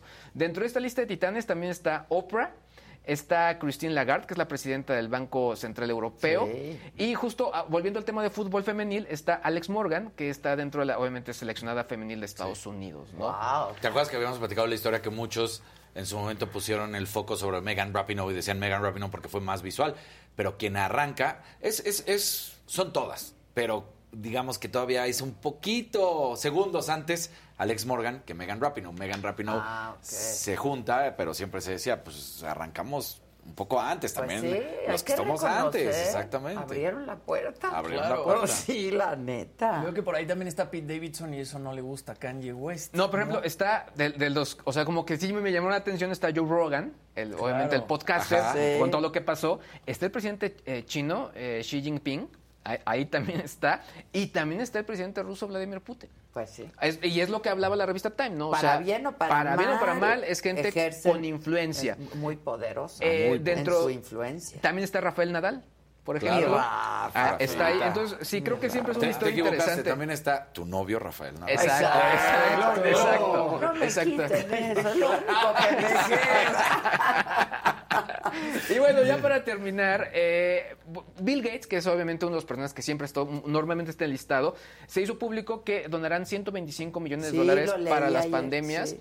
Pero creo Para, que. para la investigación de las pa- posibles pandemias por venir. Y las que están en Y este las que momento. O sea, hubo ya varios memes, sobre todo con la película del El planeta de los simios, con respecto a la, la- la viruela del mono. Pero es que uno ve las fotos, Vamos está a, hay que, muy hay que fuerte. hacer, consultar, traer a un médico y que nos explique lo de la viruela del mono, la hepatitis en los niños. A mí lo que me ha quedado muy claro es que no hay información. ¿Por qué? Porque unos dicen que no, que no, que no hay que preocuparse, otros que sí. Que sí. Entonces, eso, eso, esas Eso opiniones están decir, encontradas. yo creo que hay poca información Exactamente. al respecto. Tal ¿no? cual, tal, cual. Básicamente este donativo va a ser para que se aumente el acceso a las vacunas en países eh, bajos y de medianos ingresos, también acelerar la investigación para desarrollar tratamientos y pruebas, contribuir a mejorar sistemas regulatorios y apoyar la fabricación y priorización de la entrega equitativa Él de vacunas. muy bien, ¿eh? Sí, pues ya lo dijo Mao cuando vino. Y la verdad es que pues Bill Gates siempre se puso como La mucho verdad, en ese sí, sentido. sí. Incluso los escándalos que se le han querido meter, creo, bueno, con el mismo Elon Musk, lo que él, él le ha dicho, pues sí, se ha pedido dinero, pero ok, esto desde que estoy a, a- a cargo de la fundación Sí. siempre ha sido para Que, ese por tema. cierto, David Letterman una de sus entrevistas es con Melissa Gates. Mm, claro, sí, es cierto. Que está muy buena. Claro, también. claro, claro, claro. Es que qué invitada. Qué invitadazos. Oigan, y que más para cerrar rápidamente, Trending Topics, Celaya. ¿Qué, qué día ayer, no? Ay, no, no, ¿Qué no, día no. ayer? No, no, no. Horrible, bueno, lo que pasó también en la colonia Roma, miles de notas. Roma. Horribles. Horribles, horribles, La horribles. Roma está en, en Culiacán también los niños boca, boca No, no, bajo no, en no, el no. piso. Esa, esa foto Pecho es tierra es brutal. Es- es- No, no, es- horrible. Blanca Félix, eh, la guardameta de las Chivas por ese, Exacto. ese bien, Es que muy ataja bien, el penal. O sea, Sí, eh, al atajar sí. el penal es cuando ya campeona. Claro. Campeona. Sí, Christian sí, Bale, porque obviamente ya está dentro de la nueva película de. Thor. Ahí, ahí estará. Y finalmente Hot Sale, porque ayer se los decía, estamos justo en la plena temporada de ofertas y bueno, hay que estar muy atentos sobre todo a los engaños. Oye, ahorita que salió Hot Sale, porque muchos preguntaban en el chat que si solo era para internet. Pero No. lo decías, ¿no? Nació en internet, pero es para. Sí, exactamente. Y sí dicen que el 60% de las ofertas más importantes Están en la web. pero- exactamente. pero tú, tú puedes ir a una ir a tienda. muchos lados. Sí, Sí, sobre todo, no sé, las sale. almacenes, super tiendas de, de conveniencia. Hay, hay ofertas de todo tipo, la verdad. Ya. Este. Pues ni llegamos a los 10 mil. No, pero Ni sí va llegamos. subiendo. 2.700 likes. No manches. ¿Qué pasó, muchachos? ¿Qué onda? ¿Qué pasó? Vámonos, ¿no? ¿Qué Ah, pasó? sí, ya vámonos. Sí, pues ya. ¿Ya Vamos por un café aquí abajo. Exacto. Sí, exacto. ¿Ya para qué? No vayas, aquí hay. Bueno, pero es que Aquí no ha tenemos sido. café. Bueno, Sí, no, ya se quiere ir. No, dijo, vamos. Yo sí me quiero ir. Si van a estar en ese plan, sí, sí, me quiero Si no van a poner likes, mejor platicamos acá en la oficina. Exacto. Exacto. Sí, vámonos. Vámonos. Mejor nos vemos en la noche que ahí se haga live y va a estar Lucía Méndez. Eso. Diana Salazar. Venga el promo de Saga Live. Venga. No, dices ya que hueva. Realmente el contacto con No. la raza, no. No, no es lo que te da vida, ¿no? Sí, si la música se puede considerar droga, yo creo que es la droga más adictiva.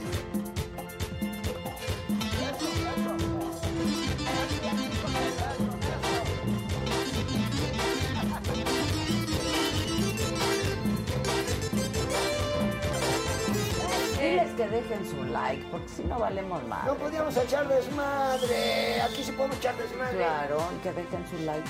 Que dejen su like. Así, mira. Dejen su like. Ella que no sabe nada, mira a su marido y luego se calla. A toda la raza que está conectada, acá estamos en la saga. Ahí estoy, ahí estoy. Negra, al que no se conecta. Exacto, ahí estoy acornetada. Ay, qué bueno.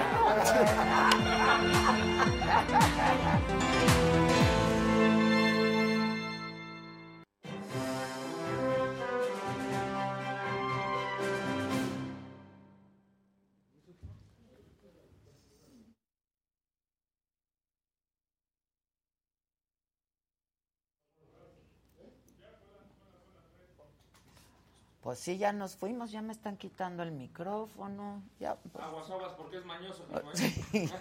¿Y tú qué? Desde tan temprano, Isaac. Te vimos llegar desde tan temprano, Isaac. Este, que invitemos juntos a Fernández Noroña y a Anabel Hernández, dicen por aquí. Oigan, si van a andar en ese, mis compañeros ya se fueron, y si van a andar en ese plan, yo ya también me voy a ir. Pero antes de irme, les cuento. En este tono que gusta, desde Palacio Nacional, el subsecretario de Salud, eh, Hugo López Gatel, dijo lo siguiente, lo tenemos, porque eh, él participó, así como habla en la mañanera, así habló en la asamblea número 75 de la Organización Mundial de la Salud en Suiza. Ahí López Gatel dijo que el neoliberalismo es el culpable de la crisis de salud que hay en el mundo.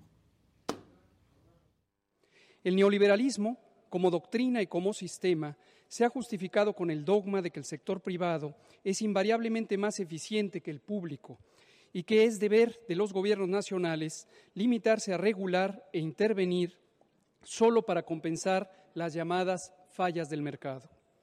Los efectos negativos de este modelo son enormes. Y esta declaración pues causó reacciones, sobre todo en redes sociales, y una de ellas fue la del matemático de la UNAM, Arturo Erdeli, quien asegura que el gobierno de la Cuarta Transformación no puede deslindarse por su gestión en la pandemia. Y yo justo para hablar de esto y de la declaración del subsecretario de Salud es que hago contacto, vía Zoom también, eh, con el maestro Arturo Erdeli. Hola maestro, buen día. ¿Qué tal Adela? ¿Cómo estás? A tus órdenes. Muy buen día. Maestro, doctor Arturo, tú me dices. Arturo, para ti. Ya estás. Arturo, buen día. Oye, ¿qué tienes que decir en principio con esta declaración del subsecretario López Gatela allá en Suiza? Pues va en línea con lo que ha hecho este gobierno durante todo el sexenio, ¿no? Que se le han pasado culpando al pasado de todo lo que no pueden resolver, pero ya a más de medio sexenio no se vale decir eso. Esta fue una epidemia que comenzó en este gobierno y que tiene que enfrentarla como cualquier gobierno y asumir las responsabilidades y tomar decisiones. Entonces, pues ir eh, a un foro internacional a, decir que la culpa es del neoliberalismo, etcétera, pues yo creo que más bien nos pone en, ridículo ante una comunidad que por supuesto sabe que ese no es el problema de fondo. Absolutamente, ¿no? Absolutamente. Oye, este el neoliberalismo es culpable de elevar los riesgos de padecer COVID-19 grave entre la población que esto fue lo que dijo López Gatel, ¿no? Es decir, ¿hay relación entre el modelo económico de un país y el acceso a la salud? Pues eh, no, porque finalmente la cuestión de, la atención pública de la salud, pues es corresponde a un gobierno al margen, al margen de, de, si es un gobierno más inclinado hacia un sistema económico a otro, la mayor parte de la población siempre va a ser atendida por un sistema público, así que echarle la culpa al, sector privado, ya sea por su limitada incidencia en, la salud pública o por algunas actividades económicas, pero realmente son ganas de estar buscando eh, culpables, ¿no? Ante el fracaso, pues, de, la estrategia que se siguió en México y que nos costó, pues, que más de 700 mil mexicanos perdieran la vida por consecuencia de la epidemia. Este, justo eso te, te quería preguntar. ¿Cómo evalúas la gestión, la administración de eh, de, la pandemia en México. A mí lo que me, duele tanto es que México pues, es uno de los países en donde más gente involucrada ¿no? en el sector salud, desempeñando su trabajo, murió. Sí, bueno, ese, ese creo que ese es un dato muy, muy significativo. Y muy revelador, ¿no? Sí, revelador y además eh, eh, la politización de algunas estrategias que hubieran ayudado muchísimo más, ¿no? Algo tan simple como el uso de cubrebocas, que pudo haber ayudado muchísimo más a, evitar contagios tan severos, ¿no? Digamos, un cubrebocas no te garantiza que no te vas a contagiar, pero sí puede disminuir la, la carga viral que recibes, ¿no?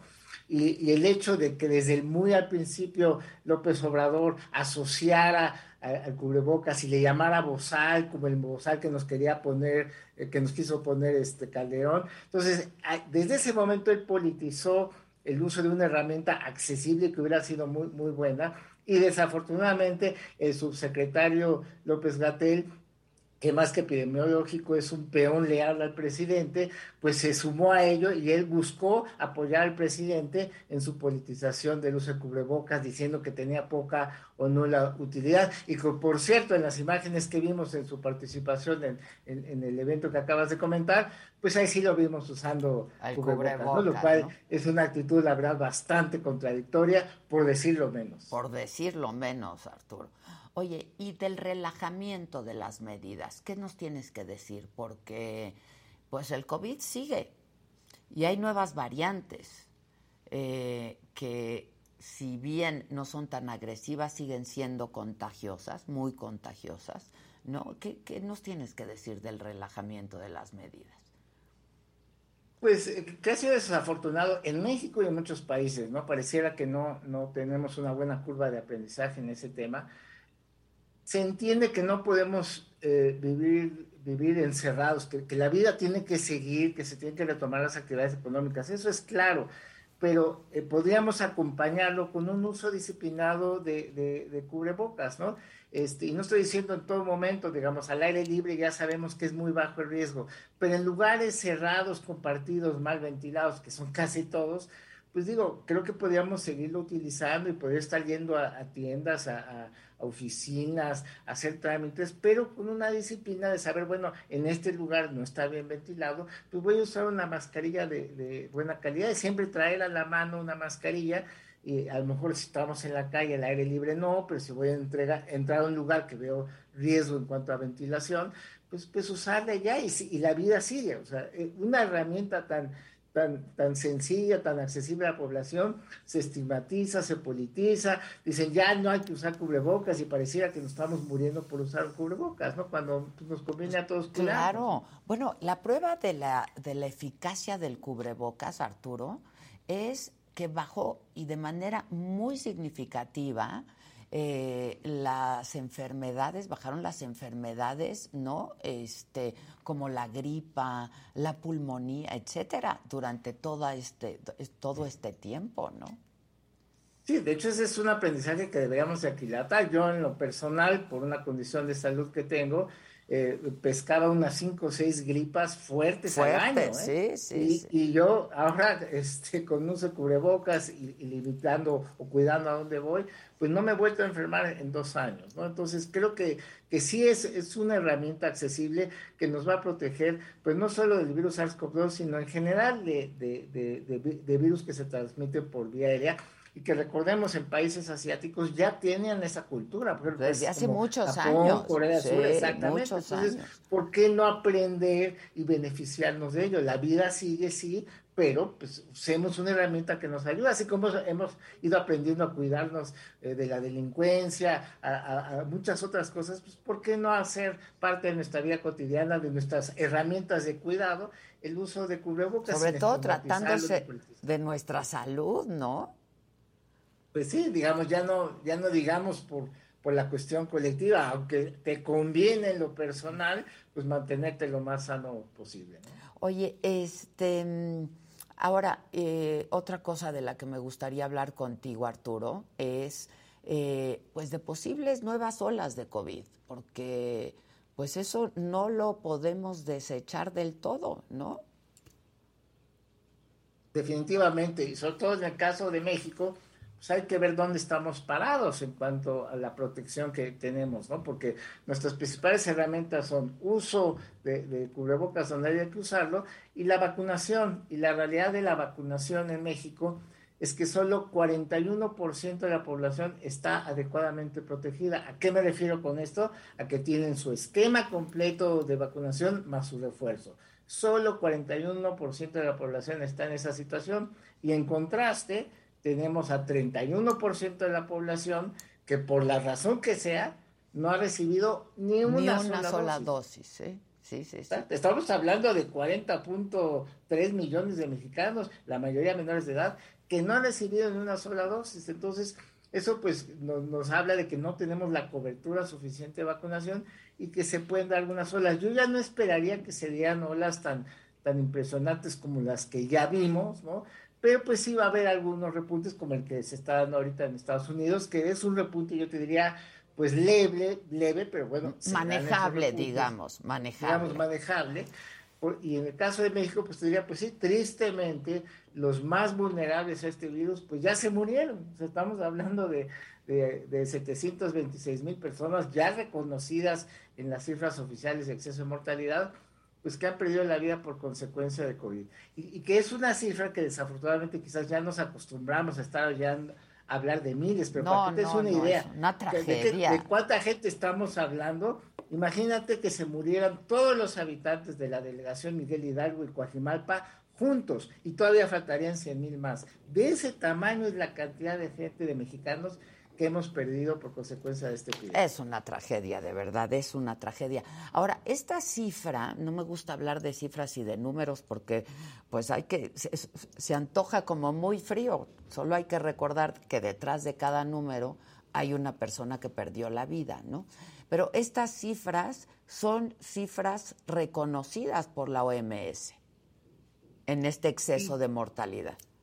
Y también por el propio gobierno federal, quizás no hace mucho énfasis en ello, pero en su página coronavirus.gov.mx, en la parte de exceso de mortalidad, ahí puede cualquiera consultar. Obviamente el gobierno no habla mucho de ello porque no le gusta hablar de ello no le conviene, no los deja bien parados, pero la cifra está en una página oficial del gobierno, 726 mil vidas perdidas en México. Es terrible, es terrible. Y muchas de ellas del sector salud, ¿no? Yo insisto en ello, porque es bien revelador. O sea, ni siquiera las personas trabajando en el sector salud tenían los recursos para protegerse. Así es, y desafortunadamente el, presidente ha emprendido pues una, un pleito contra el sector salud desde varios frentes, eh, eh, desde eh, acusar a los gremios médicos de neoliberales, este, en fin, digo, la, información de egoístas, ¿no? De... egoístas, cuando pues son los que más, los que estuvieron ahí al en el frente de batalla tratando de salvar nuestras vidas con los limitados recursos que les da este gobierno federal es, es, terrible lo que hemos visto contra el, sector médico y, en general de salud, ¿no? Enfermeros, sí, sin duda, pero además se enfrentó con los estudiantes, bueno, se, ha enfrentado con la UNAM desde hace un rato, ¿no? Pero los estudiantes de medicina de la UNAM. Sí, bueno, ya la UNAM aclaró que, que simplemente siguieron las instrucciones del, eh, del propio gobierno eh, federal, ¿no? No, en el, en el, caso de la UNAM, pues es claro que es otro el tema, ¿no? El próximo año hay, eh, hay cambio de rector y evidentemente el presidente pues está golpeando a la universidad pues, para tratar de incidir en ese proceso y que quede alguien pues más afín a sus ideas. ¿Y cuál es el ánimo en la UNAM sobre todos estos temas? La UNAM es, es una eh, universidad, como siempre, muy plural, muy heterogénea. En la universidad encuentras todas las formas de pensamiento, ¿no? Esto de decir que se ha derechizado. En la UNAM siempre ha habido gente de derecha, de izquierda, de centro, moderados, radicales. Así es la UNAM. La UNAM es un microcosmos de lo que es, es nuestro país. Entonces, realmente, la UNAM, pues yo la veo como una institución eh, sólida, pues sí, ahorita con un presidente tratando de incidir, yo creo, en el proceso de sucesión de rectoría, pero la UNAM sigue, la UNAM es grande, la UNAM tiene una trayectoria que va mucho más allá de López Obrador y que seguirá adelante eh, después de López Obrador. Oye, eh, pero el gremio eh, y sobre todo pues en la Facultad de Medicina quiero pensar y el gremio médico se vio y se ha visto muy lastimado, ¿no? Desde Palacio Nacional. Sin duda alguna, y, cabe decir que desde el inicio, aunque hubo algunas críticas, el gremio médico creo que fue muy, muy prudente. En un principio se dedicó a atender la, emergencia, pero sí, últimamente, pues ya empezamos a ver reacciones de, diversas asociaciones y gremios médicos, porque ya, ya llegó a niveles realmente inaceptables los ataques y las descalificaciones desde Palacio Nacional. Oye, y este golpeteo, ¿no? También desde Palacio Nacional a la UNAM y esto que tú dices es pues el reflejo de querer incidir en una institución que es autónoma y que tiene sus propias reglas y su propio proceso, ¿no? Sí, lo que sucede es que a nuestro presidente todo lo que huele a autonomía le molesta, le estorba en sus planes, entonces lo ataca. Entonces todo lo que es autonomía, INE, INAI, Poder Judicial, la UNAM, ¿no? que por su autonomía no puede ser tan fácilmente manipulada o sometida desde la presidencia, pues le estorba al presidente y lo ataca, ¿no? sin duda alguna. Ahora, cuéntanos un poco de cómo va el proceso en la, en la UNAM.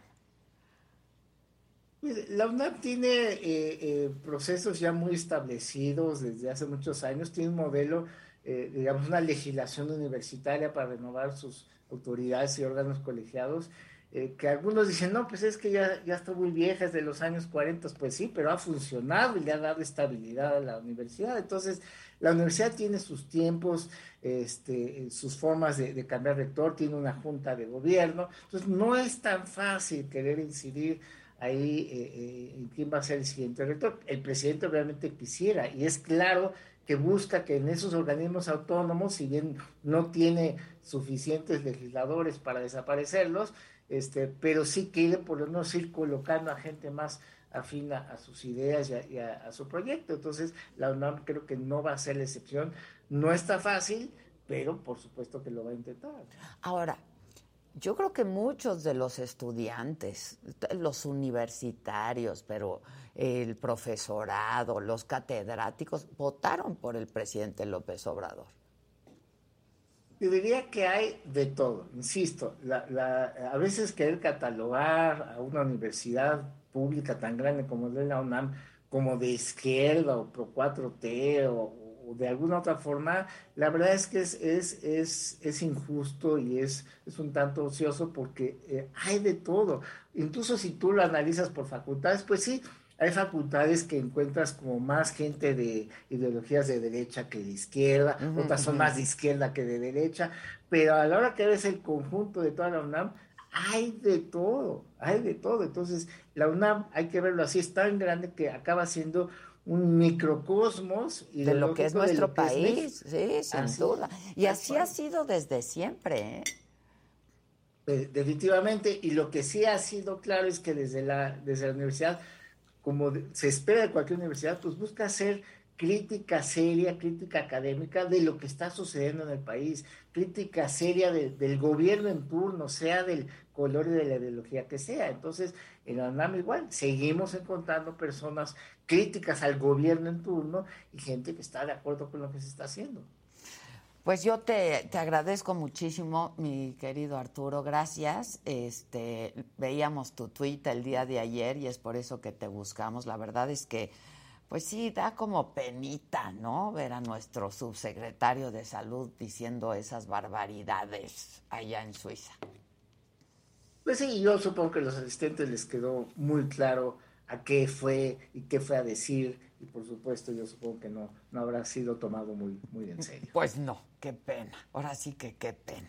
Gracias Arturo, te mando un abrazo, muchas gracias. Igualmente, encantado de la Gracias, buen día. Oigan, esto que comentaba con mis compañeros de lo que ocurrió ayer, ayer lunes, aproximadamente a las 2 de la tarde, eh, más o menos, eh, dos hombres y una mujer fueron asesinados dentro de un despacho jurídico en la colonia Roma, aquí en la Ciudad de México. Las autoridades identificaron a las víctimas como eh, Esteban N., Rodolfo N. y Patricia N., de entre 55 y 60 años de edad. Recibieron disparos en el pecho, en el vientre, en la cara. Las autoridades de eh, la Ciudad de México, bueno, pues eh, han dicho que ya están trabajando para identificar al responsable. Llegó en una moto, escapó en una moto, una moto negra y pues hasta este momento sigue prófugo. Terrible el día de ayer, de verdad. Esto pues solamente aquí en la colonia Roma. En Celaya, en Guanajuato, ahí murieron 10 personas. Dos más resultaron heridas luego de dos ataques registrados también anoche en dos bares. De acuerdo con la Secretaría de Seguridad del Estado, entre los fallecidos hay siete mujeres y tres hombres, quienes fueron localizados al interior de los negocios y estaban también ahí presuntos mensajes firmados por el crimen organizado. La Sedena, em, la Secretaría de la Defensa Nacional, la Guardia Nacional, policías del Estado de Guanajuato mantienen un operativo en la zona. Pero de veras, el día de ayer fue tan violento, unas imágenes, unas cosas terribles, historias terribles. Y luego de que el sábado Cecilia Monzón, activista y abogada contra la violencia de género, aquí hablamos eh, profusamente del tema el día de ayer, fue asesinada, iba a bordo de su camioneta en San Pedro Cholula, esto en Puebla.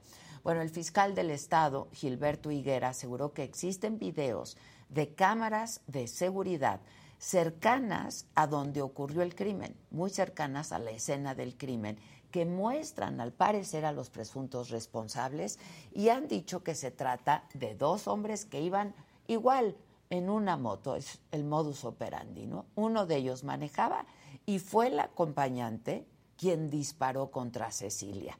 Tras este ataque, las pertenencias de Cecilia están bajo resguardo de las autoridades y eso fue lo que dijo el fiscal. Pero por supuesto los intelectuales igualmente vamos a proceder con el mismo rigor. El hecho antes y después de ocurrido el hecho. El teléfono de la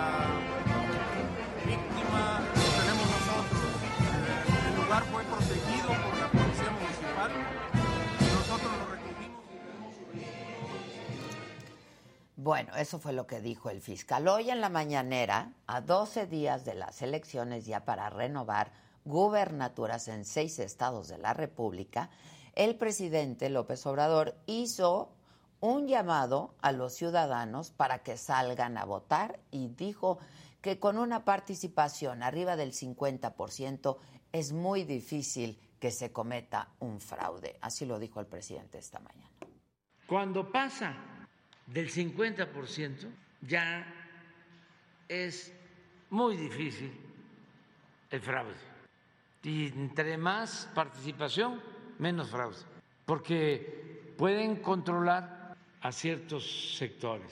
Y cada vez es más difícil, porque la gente ya está muy consciente ya tiempo. Bueno, lo que sí hemos visto, ya sea en pues sus, sus, horas o sus días de descanso, y aunque se les esté descontando el día de trabajo a todos los funcionarios públicos, ¿no? Por todos estos seis estados y por todo el estado, recorriendo los estados, pues haciendo campaña, haciendo campaña, este, junto con eh, los candidatos. En redes sociales, ayer lo veía yo y me llamó particularmente la atención este discurso y ha comenzado a viralizarse, desde ayer comenzó a viralizarse. Es un discurso de una niña de 10 años, Melissa Guizar.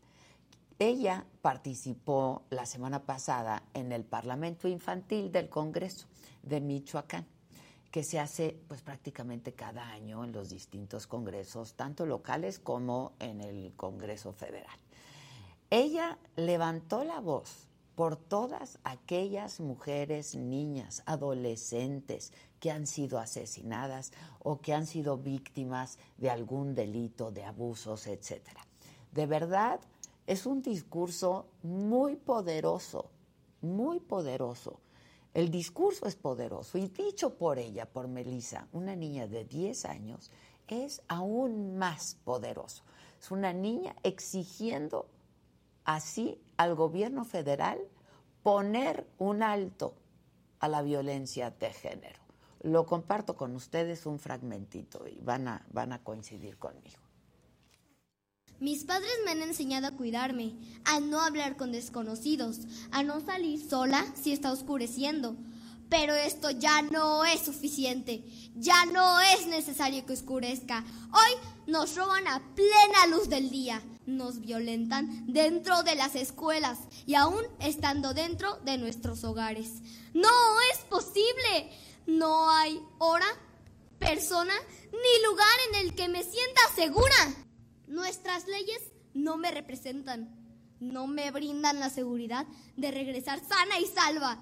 Hoy levanto la voz en memoria de todas estas niñas y mujeres que tuvieron miedo y que ya no podrán hacerlo. Presidente, legisladores, señores fiscales, tienen que cambiar esa manera tan a la ligera y con tan poca importancia con la que tratan los una gran parlamentaria. no, claro. una gran parlamentaria. A ver si aprenden. Exacto. A ver si aprenden. y mucho más eh, fluida que varios. Contundente y categórica, ¿no? Porque aparte ni este, leyendo estaba. no, se lo aprendió. muy bien. claro. Muy bien. Gran parlamentaria. Esa niña también hay que escucharla. Todos hay que escucharla con atención. Vamos con Jonathan Padilla. Jonah. ¿Dónde andas, el Jonah? Bueno, buenos días. Estamos justamente aquí en Marina Nacional, Adela. eh, en donde pues integrantes del sindicato de trabajadores petroleros pues colocaron autobuses para bloquear esta avenida justo enfrente de las oficinas de, de, Pemex. Esto como pues manifiesto y protesta porque piden que se les respete el contrato colectivo, que tengan este acceso a, a, servicios médicos, también que se les desbloquee la plaza para que puedan pues ascender a Adela. Y pues aquí tenemos uno de los integrantes, está con Adela Michel Vivo, señor. ¿Cuáles son una de las peticiones ah, ahorita que ustedes están aquí a, la, a Petróleos Mexicanos? Desbloqueo de plazas. ¿Desbloqueo de plazas? Sí, trabajo en los transitorios, trabajo virtual, habilitación de las plantas, eh, la violación al medicamentos, medicamentos que hacen falta en el hospital para los familiares, este, trabajo principalmente para los transitorios, mucho tiempo. Muy bien, vimos que entró un contingente de cinco personas, cuatro personas a dialogar con autoridades ya de aquí de Pemex. Coméntanos, por favor, ¿qué, ha tenido usted respuesta en algo? No hemos tenido respuesta. Exigimos el desbloqueo de las plazas para los transitorios. Necesitamos medicamentos en los hospitales, que nos respeten el contrato colectivo, las jubilaciones. Lo que queremos es trabajar. Tenemos seis meses afuera, sin ni un goce de salario. No hay medicamentos, no hay, en el hospital no hay nada, ya ni siquiera nos dejan entrar. No nos quieren pagar nada. Exigimos el desbloqueo de plazas, si no, no nos vamos a ir de aquí. Necesitamos trabajo para los transitorios. Muy bien, Adela, ahí están las exigencias. Ellos eh, pretenden quedarse bloqueando esta avenida Marina Nacional enfrente del edificio marcado con el número 350, mientras no se les resuelvan sus peticiones. Como ya dijo una de las integrantes, trabajadora de Pemex, no tienen médico, no tienen este, medicinas, tampoco tienen desbloqueo de plazas para poder ascender y poder, digamos, crecer laboralmente. Aquí tenemos con pancartas también eh, integrantes están exigiendo esta solución al desbloqueo de plazas y pues por lo pronto esta es una de las exigencias y parte de lo que se está eh, viviendo aquí en Marina Nacional para todos los que quieran cruzar, pues tomen sus precauciones y pues hasta aquí el reporte, Adela. Gracias, Jonah. Gracias. Buen día. Pues, pues, pues, este, ya están pidiendo las redes de Jonah. ¿Sí? Sí, síganlo en Instagram. Jonathan-padilla-oficial. Es Jonah. Ahora, sí, se ve chavito, pero no está tan chavito, ¿eh? Exacto. Es más grande que Jimmy. Exacto, claro. Son contemporáneos. Somos son exacto. contemporáneos. Sí, el que Jonah está 29. increíble. Está increíble. Está increíble el Jonah. Jonathan Padilla Oficial en Instagram. Sí. Exacto, oficial. Oficial. Oficial. Este, lo que sí hay son médicos, lo que no hay son medicamentos. No, volvemos a lo mismo, es Sí, un no. círculo vicioso. Claro. O sea, no hay medicamentos. No hay medicamentos. hay que recordar los parones en, en el aeropuerto porque se estaban ahí los papás de niños con cáncer, ma- ma- cáncer perdón, manifestándose porque no había los medicamentos. Sí. Y es lo mismo. No, siempre. Y llevamos años con el mismo tema, ¿eh? Sí, Claro. sí, sí, sí. Tres años con el mismo tema.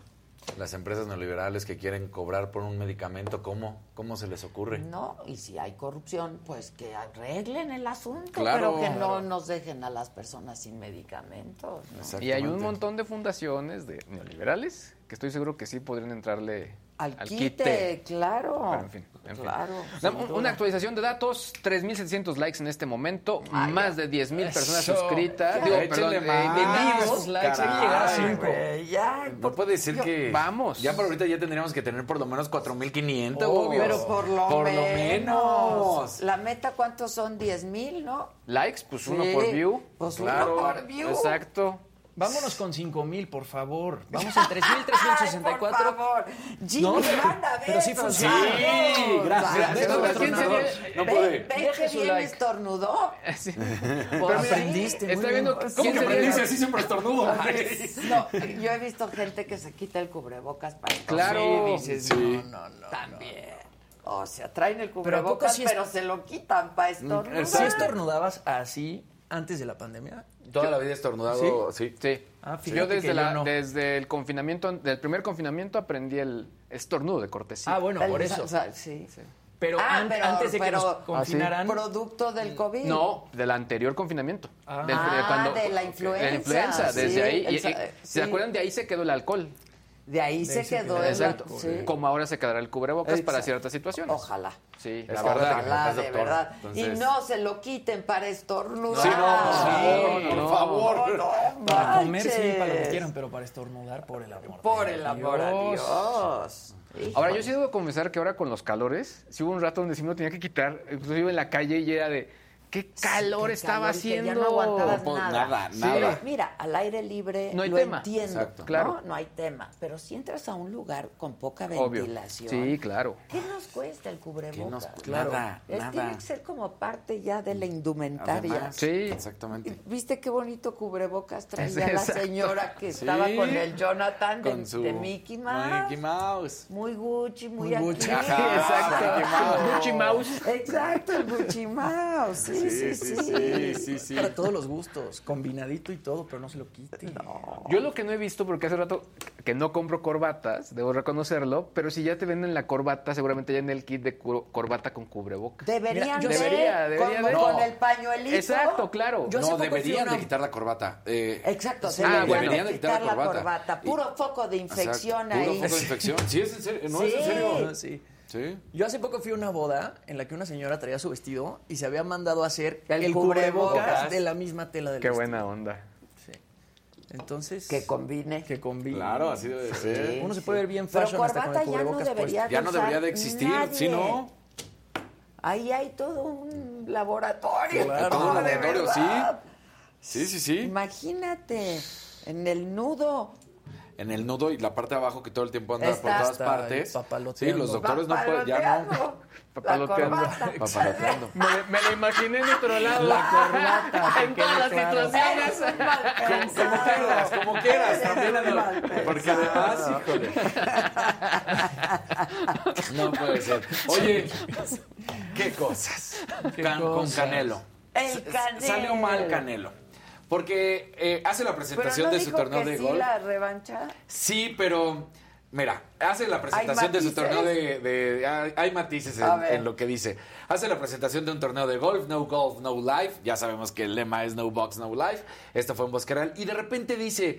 Este, hay que aceptar la derrota como hombres. Dice, obviamente a nadie le gusta perder. eh, soy una persona muy competitiva y es un sentimiento muy feo. Pero como hombre también tienes que reconocer, así cuando ganas como cuando pierdes. Y como hombre hay que tomarlo tal cual. Canelo, ya pasaron 15 días y arriba del ring dijiste yo gané. Sí. Y, y al día siguiente fue como, pues sí, pero yo no vi que haya perdido. Sí, y la mamá. y la mamá diciendo, robaste. se- Le robaron la pelea. Perdiste, Canelo. O sea, Esta como vez sí, hombres era el esta momento de sí. decir, Perdí. perdí. Peleó mejor. Exacto, no era decir, yo creo que gané. No.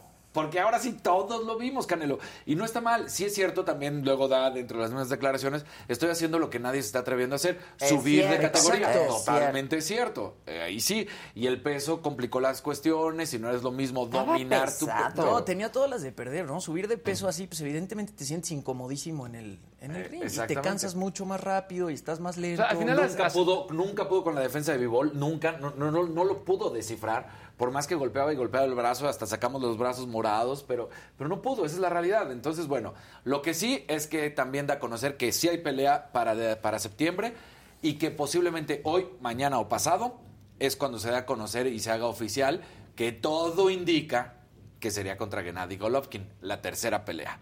Recordemos que la primera fue un empate, la segunda la gana el Canelo con controversia porque para algunos tendría que haber sido otra vez empate o ganar Golovkin. Y entonces dice, viene Pero la, la tercera, ganó el Canelo. la ganó el Canelo, viene la tercera, el público la pide, lo vamos a hacer y para diciembre lo más probable es que sea la revancha contra Bivol. Entonces, no, no confirmó. Tiene que conservar su peso. El Eh, peso es que lo que trae. todavía no se sabe, porque acuérdate que Bivol dijo, Que doy la que- que revancha, él se podía bajar, pero ahora yo cambiar, Claro, cierto, ahora yo cierto. bajo. Y ahí sí se va a meter en problemas. Pero entonces no sería la revancha, porque volveríamos a lo mismo que sucedió con Canelo. ¿Por qué Canelo no pierde sus títulos? Porque fue por otro título en otra categoría y él era retador. Exactamente. Entonces, Claro, pues claro. no. Ahí lo estarían retando. Aquí sí le Aquí quitarían lo el estarían título que es que ser le con el mismo peso. Exactamente. Que Exactamente. aunque baje de peso el otro, está muy grande. Eh, el alcance. Es el alcance. Pero también el Canelo va a estar muy cómodo en su peso. va a pelear más rápido, va a pegar como nos tiene acostumbrados Pero a pegar. entonces ya no sería un triunfo en otro peso, como es, lo es otra pelea, él, es, otra pelea, no es revancha. No es revancha. Tienes razón. Entonces, No entonces, este, hay muchos. entonces, supuestamente dos peleas para este año, una en septiembre, todo indicaría que Gonada y Golovkin lo hacen oficial en estos tres días, como lo dijo, y la de diciembre también lo hacen oficial este, más adelante y el peso. Oye, ¿y la de septiembre sería en dónde? Porque ya ves que estaban diciendo que, que quería que fuera en México. Exacto. Está para, para Las Vegas porque está hasta el convenio ya de Claro. el lugar. Entonces, no, y es, además también es una entrada muy importante para Las Vegas ese Claro. día. ¿Y con Golovkin qué fue? ¿Empató la primera? Luego la segunda primera, ganó la Canelo. Gana la Canelo, segunda. que lo que decía, Discutida, pero la gana. pero la gana Canelo y ahora está tercera. Ganado y Golovkin siempre dijo, soy el peleador más mexicano porque a mí, eh, y él sí lo dijo, a mí me gusta el estilo de boxeo en que los mexicanos han demostrado su poderío, lástima no hay nadie, pero ahorita yo los represento. De repente aparece el Canelo y dice, no, yo, y bueno, ya los dimes y diretes, pero termina ganando Canelo. Con controversia como sea, pero terminó ganando Canelo. Entonces viene la tercera pelea. Sí, pero, pero no, no, porque no sería en el otro peso, que es lo con, que él con- quería. con, Con el con que- Bivol, con con, el ruso en, en Sí, diciembre si no sería sí, el sí. peso entonces ya es ya es otra pelea matices, sí sí tiene matices, matices, es muchos matices ayer del Canelo no Híjole. entonces ya Pero ves. qué bueno se ha vuelto para jugar el gol. pues es que a ver ya, ya lo hemos dicho Sí. swing, sí. Y para Sí. cantar en las fiestas. Es y para cantar en las fiestas mira- de Jaime, de los González Gelfand. Sí, sí, claro. Te- algo te demuestra Con Canelo Diego es disciplinado Es muy disciplinado. si así lo hace en el box pues también lo va a hacer en el golf no entonces pues, ¿Le ¿qué- gustó? cuatro o cinco horas dándole diario al golf, ¿tú crees que Claro. no mejoras? Y además, él sí le habla, pues a la misma Lorena. Claro. Lorena, un round, órale, vamos, Sí, sí, ¿no? sí. Entonces, Pero se dedicó. Y no Se es lo hace dedicó. mejor que Jordan. ¿Y qué? Bueno, una de esas. Sí, ¿Y claro. qué tal nos contó sí, el, Eddie, el- El- Eddie Reynoso. Eddie Reynoso. Ajá, que, no- que decía, ay, no, yo no voy a jugar eso, eso no Sí, es sí, para esas mí cosas. el golf. velo". Hazme y velo ahora. velo ahora, sí. Sí. Y nosotros que ya íbamos a ir a jugar golf, sigue pasando Sigue los pasando, días, los sigue años, pasando. y seguimos sin ir a jugar al Es golf. que es a esta hora. Es temprano. ¿El golf? Sí. Saliendo. Si no, ya se Saliendo, eso sí podemos Vamos hacer. a hacer el programa de 9 a 10 Sí. Y nos vamos a jugar golf. Sí. ¿no? Hasta podríamos hacer unas vale pequeñas la transmisiones. así como de, Exacto. aquí estamos. Aquí estamos. Claro. Oigan, para, para 2000 likes. Pero arrancamos en el golfito. Ahí vamos cuatro mil. Ahí hacemos la transmisión. Tú te quedas en el golfito. güey. Ya tenemos 4.183 likes. Vamos, Oh, bien, guau. bien se puede. Ya llegamos a los 5. Venga, venga, Pero hay venga, 10 mil venga. personas viéndonos. ¿Qué Exacto. Oigan, en un capítulo de Luis Sergio al servicio de la comunidad, el día de ayer la gente de AT&T anunció ya la llegada y tal cual su plan comercial de la red 5G. Para ellos, en el análisis, sí es un reto muy fuerte. Muy, muy fuerte. ¿Por qué? Porque obviamente estamos hablando que enfrente tienen a Telcel, que tenían ya mucho tiempo eh, con la infraestructura. La gente de AT&T ha invertido mucho dinero en la propia infraestructura, pese a que en algún punto tienen que compartirla por ley. Pero bueno, el día de ayer ya la presentaron. En este momento estará disponible en ciertas zonas de las principales ciudades del país, obviamente México, Guadalajara y Monterrey. Sin embargo, se esperan más de 20 ciudades hacia finales de año. Por ahí ya el señor Ricky Moreno me, me escribió en la mañana, oye, pero ¿qué necesito? ¿Cuál es el SIM que se necesita?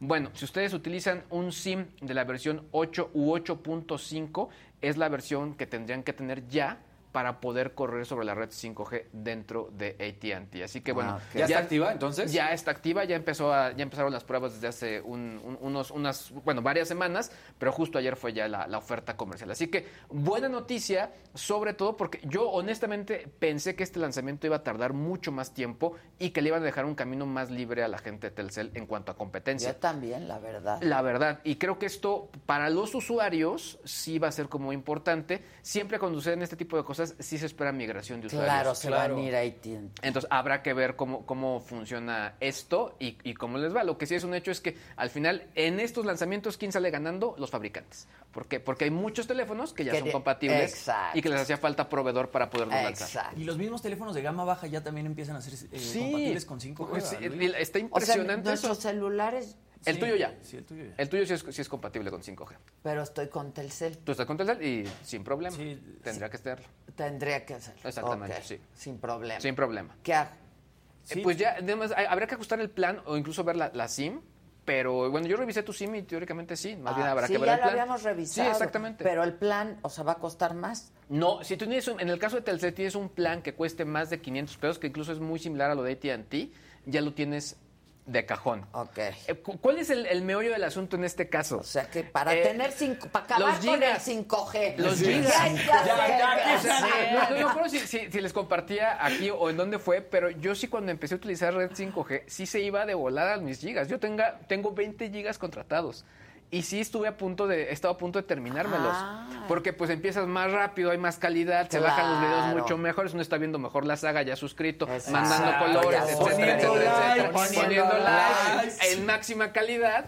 Y pues bueno, o sea, de pronto se te van ya los datos, ¿no? Entonces, ese es el meollo del asunto. Entonces, lo que ellos te dicen es que tienes que ofrecen contratar un plan datos. donde tengas más datos y de esa manera no te acabes tan pronto, obviamente, el plan que tú contratas. Oye, y eso es en, en telefonía celular, pero ¿y en, la, en las redes de casa? ¿Esas eh, también se acercan a esas velocidades? Sí, pues sobre todo porque, bueno, ahí es meternos en otros términos que estaríamos hablando de algo que se llama Wi-Fi 6. El Wi-Fi, ajá. que sí nos ofrece mucho más velocidad. Sin embargo, la tendencia que yo he estado viendo es que hay muchos operadores de redes 5G que van a empezar a migrar y ofrecer servicios ya para casa.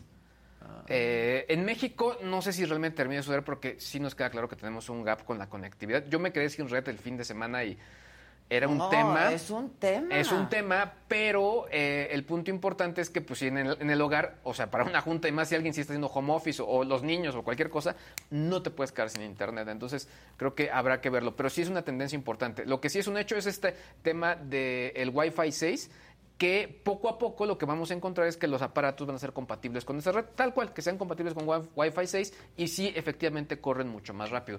no es gratis que ahora, por ejemplo, Telmex nos dé más datos por el mismo precio. Porque pues es el, el nuevo el, el nuevo estándar que vas a O vas sea, a va a correr. subir. No, no Ah, subió. con el mismo Pero a precio. inicios El de consumo año, de- el- digamos que decías, oye, tú estás pagando 100 megabits eh, por segundo de velocidad, Ah, ahora te voy a dar el doble por el mismo precio. Ah, ok. Eh, algo, algo así fue con varios de los operadores. Pero porque es lo que estás consumiendo. Claro, Sí, Exacto. claro. Exactamente. O sea, te- te- se chingan más rápido. Sí, ah, y lo que sí es un hecho... Por, por eso ustedes deben de chingarse ahorita sus datos. Háganlo con nosotros. sí. Lo que sí es un un hecho like. es que Telcel, y de hecho ya lo, ya lo vi en varias notas con, con analistas eh, financieros, dicen eh, varios operadores tecnológicos y algunas empresas se metieron a la canasta básica de los no aumentos, por así llamarlo, así lo están Ah, llamando. Y lo que es Telcel y Telmex no subieron sus costos este año Canasta básica. pues, en la canasta básica para que obviamente pues en apoyo a la población, ¿no? Ya, Por todo el pues, tema de la inflación. Vaya. Pues sí, Pues vaya, pues vaya. no, vaya. Oigan, este, dicen por aquí, y fíjate, tienen razón, ¿eh? Sí, dígalo, Angie. Martínez dice, hola, buen día para todos. ¿Qué me dicen de la fuente de infección de la bata blanca de doctor? Que hasta para ir al baño y a los tacos no se la quitan. Sí. Deberían de usar de las desechables. Claro. Sí. ¿No? Tienen razón, esos de claro. doctor ya están muy... Mi, mi amigo, por ejemplo, el, el doctor Pablo Vidal, que seguramente nos está viendo, que es, que es fan del programa. Muy bien. Él, eh, desde, me- te contaba que desde que arrancó la pandemia, pues ya de cajón ya no se quita la pijama quirúrgica. Es lo es tal cual es su uniforme y tal cual así da consulta, así va a Está operar, así, etcétera. Y tal cual dice, para mí es mucho más cómodo. Sí, estoy O sea, de mi papá, acuerdo. por ejemplo, sí usa la bata solo en el consultorio, pero la cuelga en el... Sí, sí, Y sí. sale a hacer y- lo que y sale, este, cuando va a comer o lo que sea, él sí se quita, pero pues él, él sí la deja colgada, él no anda con la bata Claro. arriba para abajo. Claro. Porque sí, es lo mismo. O sea, Sí, sí, sí, foto, y tú... foco de infección. y, ¿sabes a quién le encanta más que a nadie? A los alumnos o a los que están en sus primeros Pues años. es porque que su bata Sí, blanca. andaba. ¿Qué tal cuando nosotros en, en- o- en química o en Ajá, biología sí, nuestra no, bata sí, blanca? claro, las Sí, te más inteligente. Sí, sí, era así como, ya soy, ya soy de secundaria, ya Sí, uso bata claro. blanca. Era por eso, así, ya, ya soy Sí, de la secu. imagínate los otros. Dice Armando Luna, yo estoy enamorado de González Gelfon. Yo también. Yo también estoy enamorada de los González Gelfon. Pizzas Selectas dice, listo, like para Adela y su equipo, los más chingones. Oye, Regina Espinosa nos escribe por WhatsApp, para que vean que sí los, los leemos, y dice, a mi novio ya los agaguicé. Muy bien. Por cierto, diario te Ponlo veo a likear. Eh, en la mañana, tarde y noche. Ay, sí. Y si podemos compartir el video de la niña eh, para que obviamente... Ah, ¿cómo no? ¿Lo subes a las redes? Por favor. Gracias, manito. En este mismo momento. Este. ¿Qué más? Dice, nosotros eh, les vamos a dejar nuestro like siempre y cuando interactúen con nosotros. Dice Bebandújar, sí interactuamos con ustedes, siempre estamos Sí, pero platicando ¿quién con está en el. Facebook? A ver, Jimmy. Yo no, yo estoy Ahí aquí está. en el YouTube. Ay. Ahí me meto al Facebook. Facebook. No me abandonen a mi banda del Facebook. No. A ver qué dice la banda del Este, Facebook. Dicen. Pero todos tranquilos. eh, según lo están, están clavados con todo lo que ha estado pasando. La seguridad de Ultra Primer Mundo, nuestra CDMX, obviamente burlándose. Claro. Oigan, aquí Alberto Apenas. Zapata dice es en una el ciudad WhatsApp... más segura que. Nueva York. Claro. Alberto Zapata dice... No vayan a lastimar a los delincuentes ¿Qué porque dice? se Dice acá, AMLO no tiene el problema que dice Luis. Él tiene otros datos. Sí, exacto. Exacto. Él no se chinga ningún No, dato, exacto. tiene los suyos propios. Exacto. Claro, claro. Dice Maribel Pérez, qué hermoso es sentarme con mi café y gozar de mis noticias favoritas, me lo dijo Adela. Les mando un beso a los cuatro fantásticos. ¿Podemos recibir una llamada? Patricia Durán, Sí, claro. Sí. En el, Hola, en el Patricia, Facebook andan molestos, ¿eh? Los sicarios también son humanos, ¿verdad? ¿Sí por quién vota? Hola, hola. Hola. Es que se está conectando. Uh, chale. A lo mejor llámenos por la línea normal. Sí, Normal, porque por sí. WhatsApp... Oye, en por el, WhatsApp en el se Face corta. andan molestos, ¿eh? En el Face sí andan con todo, sí están. Que por total que no decimos por que no está Maca. Maca nos está viendo desde el avión, mándenle saluditos. ¡Ay, todos. saludos a Maca! Mamaquita. Disfruta, Maquita. ¿Te acuerdas cuando nadie te quería en el chat? Ahora te extrañan, mamaquita. Hay gente que dice, yo no doy mi like porque no está Maca. Ok, Ah. ok. ta- Este mensaje es como si fuera Luis hablando. Tengan cuidado y no vayan a herir a los malandros. A los malucos. malandros, los malucos, malucos. exacto. Pobrecitos también son humanos. Te digo que están muy molestos en Que deberíamos de tener atractivo visual para los caballeros, que no han visto el cuerpo de Maca o qué.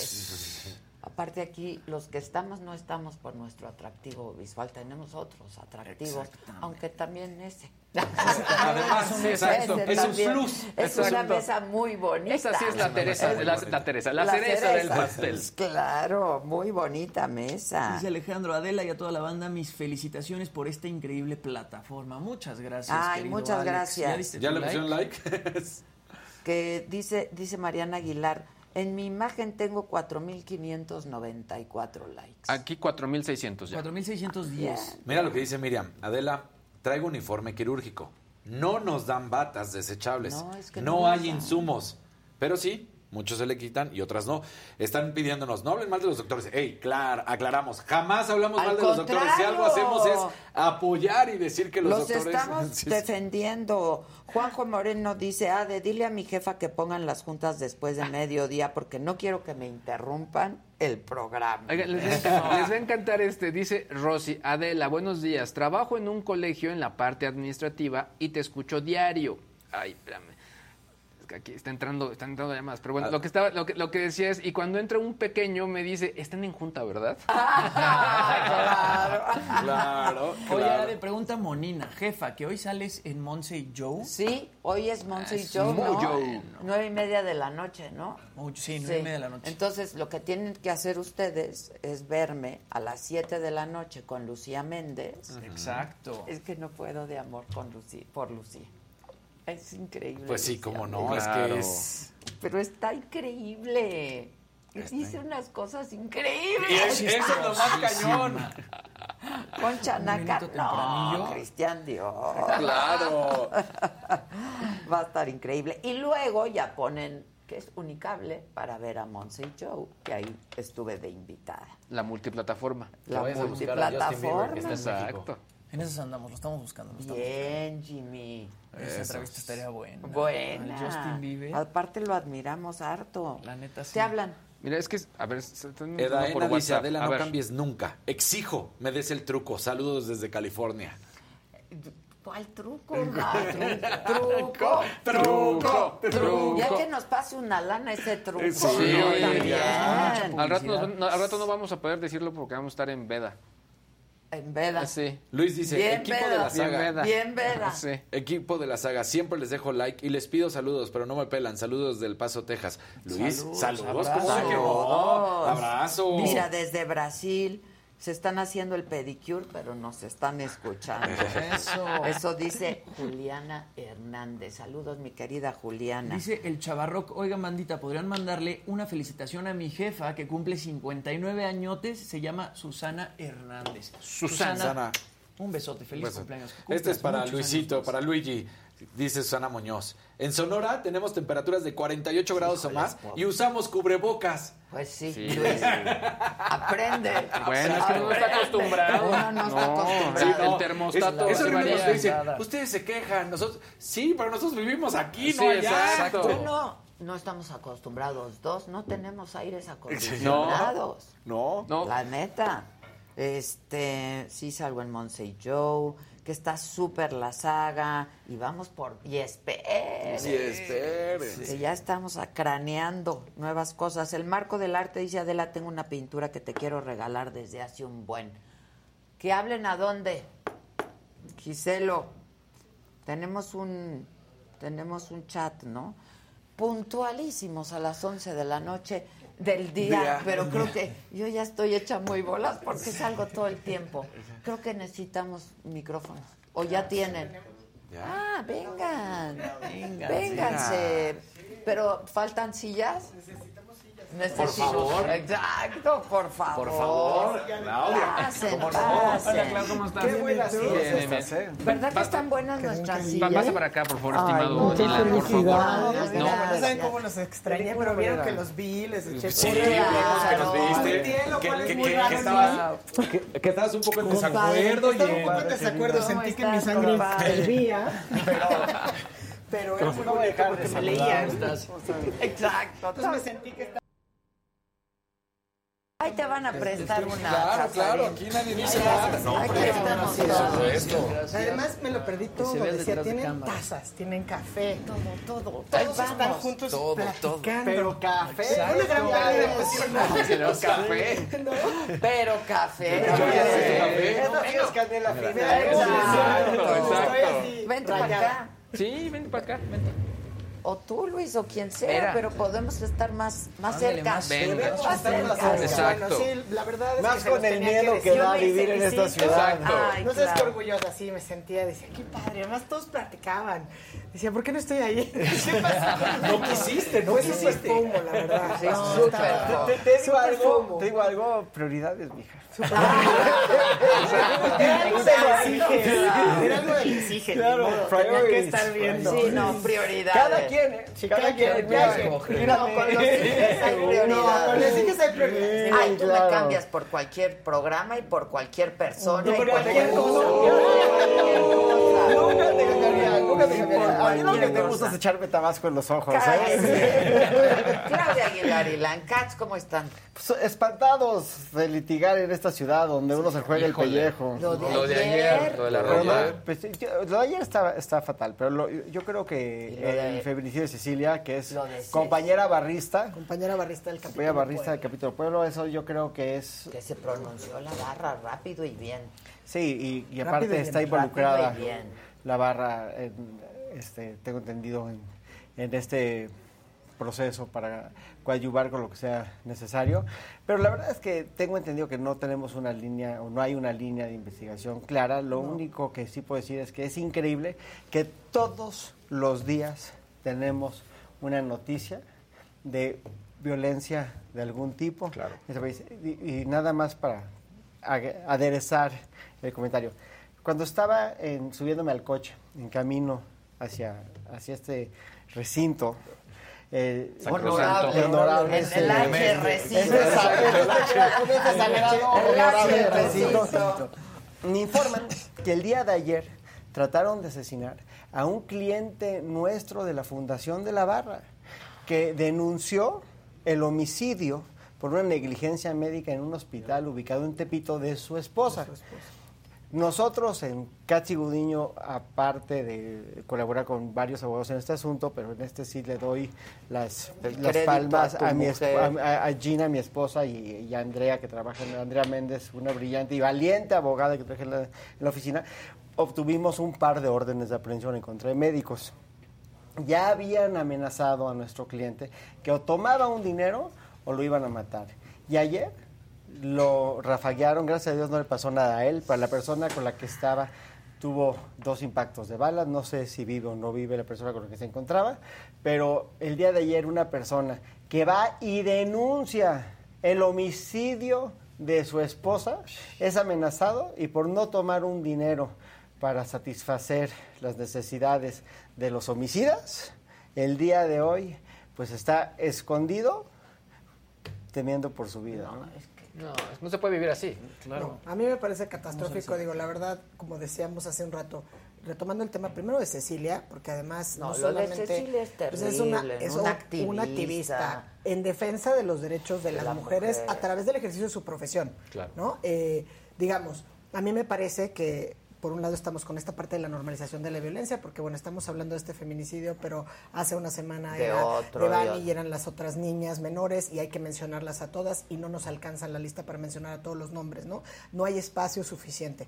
Por otro lado, tenemos las declaraciones del presidente, que justamente, por ejemplo, en atención al caso de Cecilia decía, iban por ella, la iban a ejecutar, con esta narrativa que es como tratar, una justicia, como tratar de justificar, primero la, escalada de violencia, claro. que además es una narrativa que no se compadece ni con lo que él mismo dice, ¿no? Porque trae esta política de abrazos no balazos, pero entonces si va una ráfaga, la rafaguearon porque iban a, hacerse justicia o a justiciar. Y los delincuentes son personas también. Está bien. Exacto. Y, tienen derechos humanos, eso no lo niego. Es indiscutible. Totalmente. Pero no, puede ser ese el discurso desde Palacio Y no puedes minimizar, sobre todo cuando no estás atendiendo los índices de violencia, cuando estás minimizando, cuando estás diciendo que la ciudad es segura, cuando estás diciendo que bajan el índice de feminicidio y las tasas y tienes estos casos en menos de cuántas horas, ¿no? O sea, vamos del domingo hasta el día de hoy y no hemos parado. Y creo que si nos vamos, y esto es muy una visión muy centralista, ¿no? Estando pensando en la Ciudad de México, pero igual pero en Durango, en, Oaxaca, en Chiapas, pero también Celaya. Celaya, estuvo horrible. También los, los, drones bombardeando ayer, o sea, bueno, la carretera de Querétaro. Lo de Querétaro. Lo de Querétaro. Querétaro. Lo de Querétaro es terrible, pero que no se sabe bien a bien cómo está ni lo qué de pasó. la carretera de, ni, qué pasó. de Querétaro, porque hablaban de no sé cuántos cientos Más de, de 300 autos que habían sido... Es que se quedaron varados. Exactamente. Entonces sí, exacto, no tienen la cifra, no tienen exactamente qué pasó. Digo, había reclamos en el sentido de decir, bueno, a ver, si, si ves que se cayó el sistema, levanta la pluma. Claro. Que además sabemos que la levantan cuando toman las casetas eh, los maestros, pero cuando toman las casetas el sindicato, o sea, cualquiera que las toma, ¿no? A veces son tres personas tomando casetas en cualquier carretera y las levantan. Exacto, y tres personas. Tres ¿eh? personas. Y dices, pero no te puedes arriesgar. Pero estaban parados, como dicen, como patos ahí para que les dispararan con escopetas, 300 o no sé cuántos vehículos, cuántas horas, en una de las autopistas más transitadas del país. Del país. Y si me permite decirlo, de las más peligrosas también ya. Porque al final, o sea, lo que ocurre en Querétaro, en, en, México Querétaro siempre está en obra.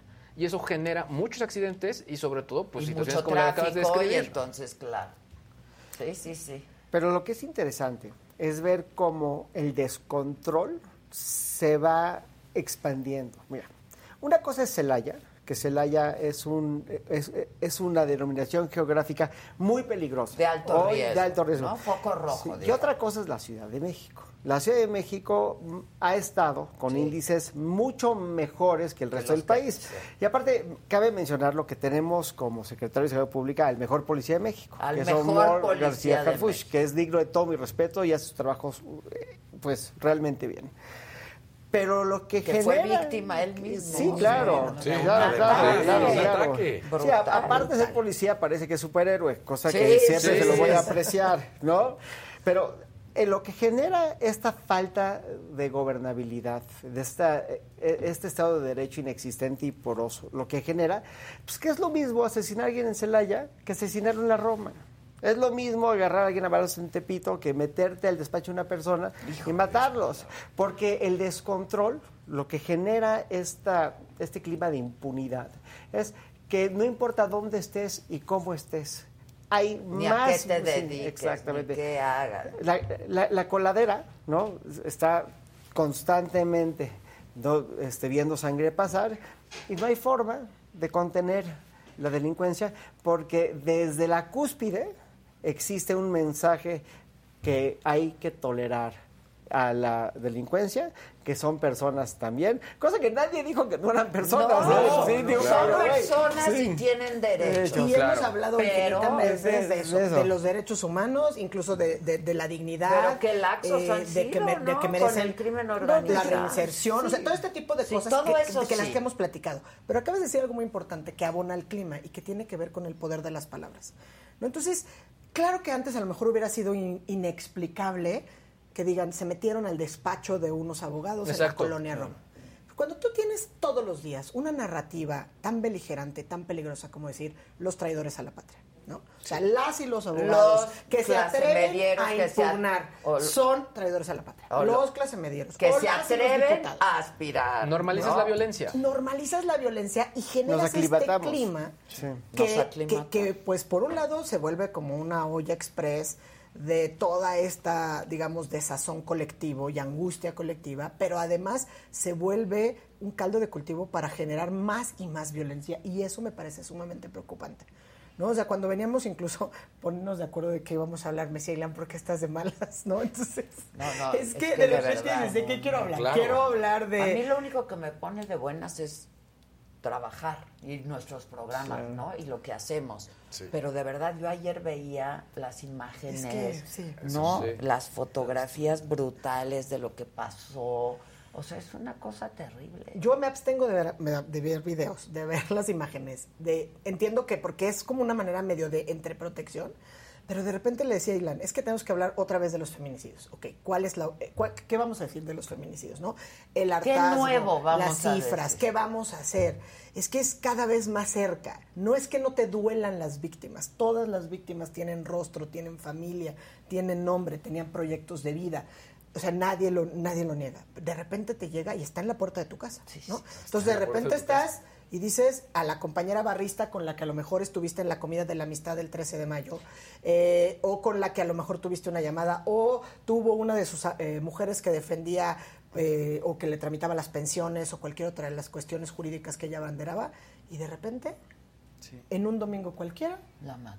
la matan. Saliendo de hacer ejercicio. Es, es nuestra ¿no? compañera, Plena ni más ni menos. día. Es nuestra Entonces compañera. tocan la puerta de, y sientes cada vez más cerca, ¿no? Entonces, cuando de repente no es que no te preocupen las otras víctimas, es está encima. Entonces, sí, la verdad, me dice, de verdad, retomando, estabas de malas, es que sientes una desesperación y una frustración. Cuando hablas con Ilan. ¿De qué vas a hacer? Que entonces me dicen, ¿de qué hablamos? Bueno, y entonces siempre Es que queda el soporte, ¿no? Tu trabajo, lo dijiste, sí, el muy bien. trabajo. Y el trabajo Porque desde aquí, en lo que pues, cada quien claro, hace, ¿no? O sea, Ilana Bandera los acompaña estos casos pues desde la propia fundación.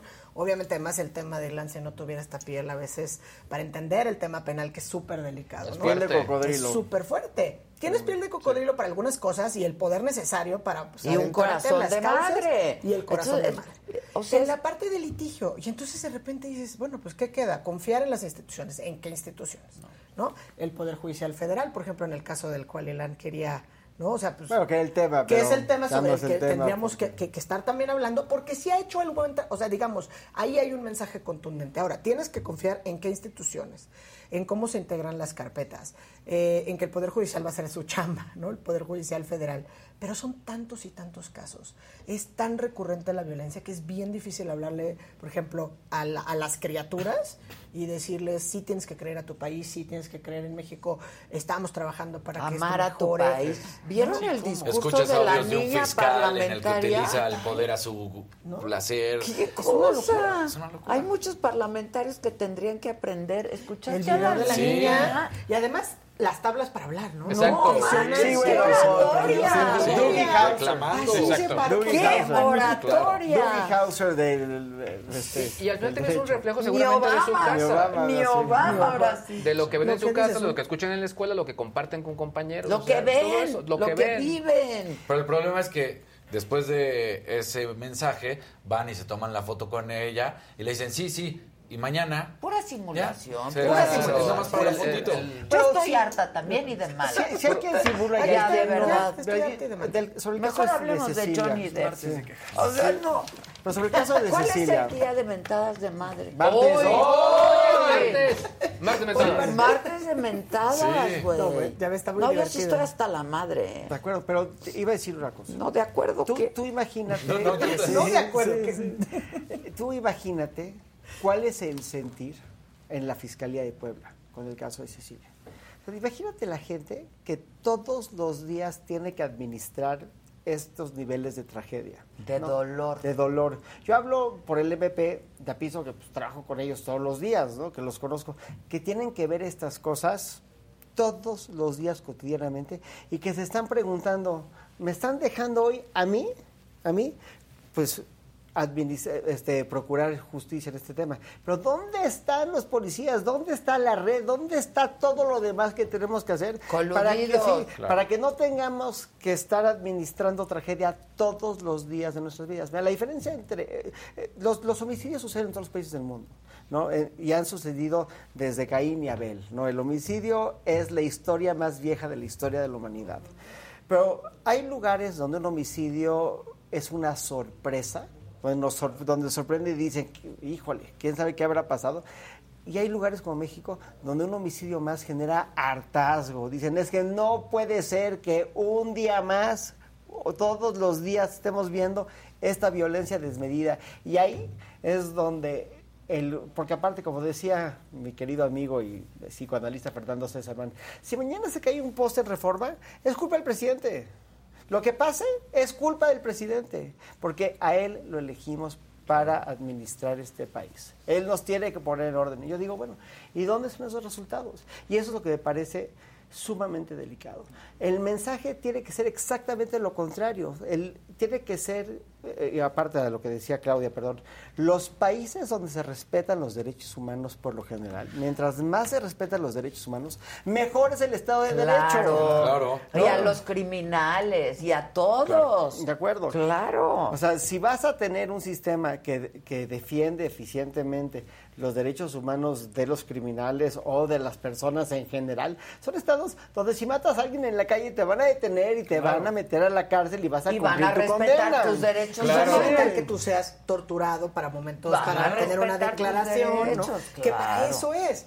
Pero bueno, no puedes traer una narrativa que fomente o que haga haga casi una apología del delito y un llamado, ¿no? A más violencia en un clima como el que estamos viviendo, al mismo tiempo que minimizas algo que nos está lacerando como sociedad, como son la muerte, desaparición constante de mujeres, niñas, adolescentes en este país, porque es una tragedia Y debería ser un tema que realmente nos sorprendiera, ¿no? O sea, que si muriera alguien debería de ser... como Claro. Mataron a alguien. Es que además, Pero ya ¿dónde se está la lo memoria? más común del mundo y se vuelven cifras y son de los que Hace nos tres años en el Jonán, no se, no se nos olvide, en Arts Sí, sí. O sea, Sí. acaba, o sea, tres años. Y hoy volvemos a decir, es que ahora pasó, sí, saliendo del gimnasio, sí, en el despacho. Se pero, metieron Pero viene esta situación donde está pasando constantemente y decimos, es nuevo. Era un- no, no, es No, nuevo. no, No, es nuevo. yo, yo- yo no conozco, yo no los conocía, no sé quiénes son, No pero No, a lo que voy es que pues me hace pensar que uno de estos abogados estaba defendiendo a alguien Claro. que era adversario de otro Pero, alguien. pero es muy ¿No? fácil echarle la culpa. Lo que genera Sí, el es clima muy de violencia simplista, es muy que es simplista. muy fácil mandar a matar a alguien y decir, pues van a, pesos, van- ¿no? sí, Sí, pues van a pensar que defendía un narco, o van a pensar que tenía, pues ahí. No se vale, sí, sea lo que sí, sea. lo que sea. sea, ¿no? La violencia no puede ser la normalidad. No, Claro. no puede ser lo normal. La, la violencia, primero tiene que ser castigada, obviamente, porque no podemos vivir en un país donde se toleran estas cosas. Ese es el cáncer de la sociedad, la impunidad. Y más, y más Claro. en un país como este donde hoy hay lugares donde el Estado está colapsado. Tamaulipas, Michoacán. Michoacán. ¿no? Es que esta niña es de Apatzingán, Sí. la niña que subió al Pero lo que iban a parlamento. tomar de- que decías Imagínate que es lo que, que no es de estoy O escuchado, o escuchado. Tiroteos. La verdad es que justo ahorita que dijiste me acordé de algo, porque hace poco, obviamente el Estado mexicano acaba de ser condenado, recientemente, digo en noviembre del año pasado, por el caso de Igna Ochoa, ¿no? Creo que más o menos somos contemporáneos y para nosotros Digno Ochoa, digamos, estábamos terminando la prepa haciendo estudios. Quizá tú no tanto. Y es emblemático. Habías nacido. Ya que lo vi así, me acerqué y dije, bueno, tú no, tú estabas en el kinder, tal vez. Pero empezamos en esa época, en los noventas, desde el 94 y el que empezó con el levantamiento de Chiapas y terminó con el error de diciembre, pasando por una serie, el asesinato Colosio. de Colosio, etcétera. Empezamos a normalizar una serie de cuestiones de violencia con las que por lo menos yo me, me- me identifico con haber vivido mis estudios universitarios y el ejercicio de mi vida profesional.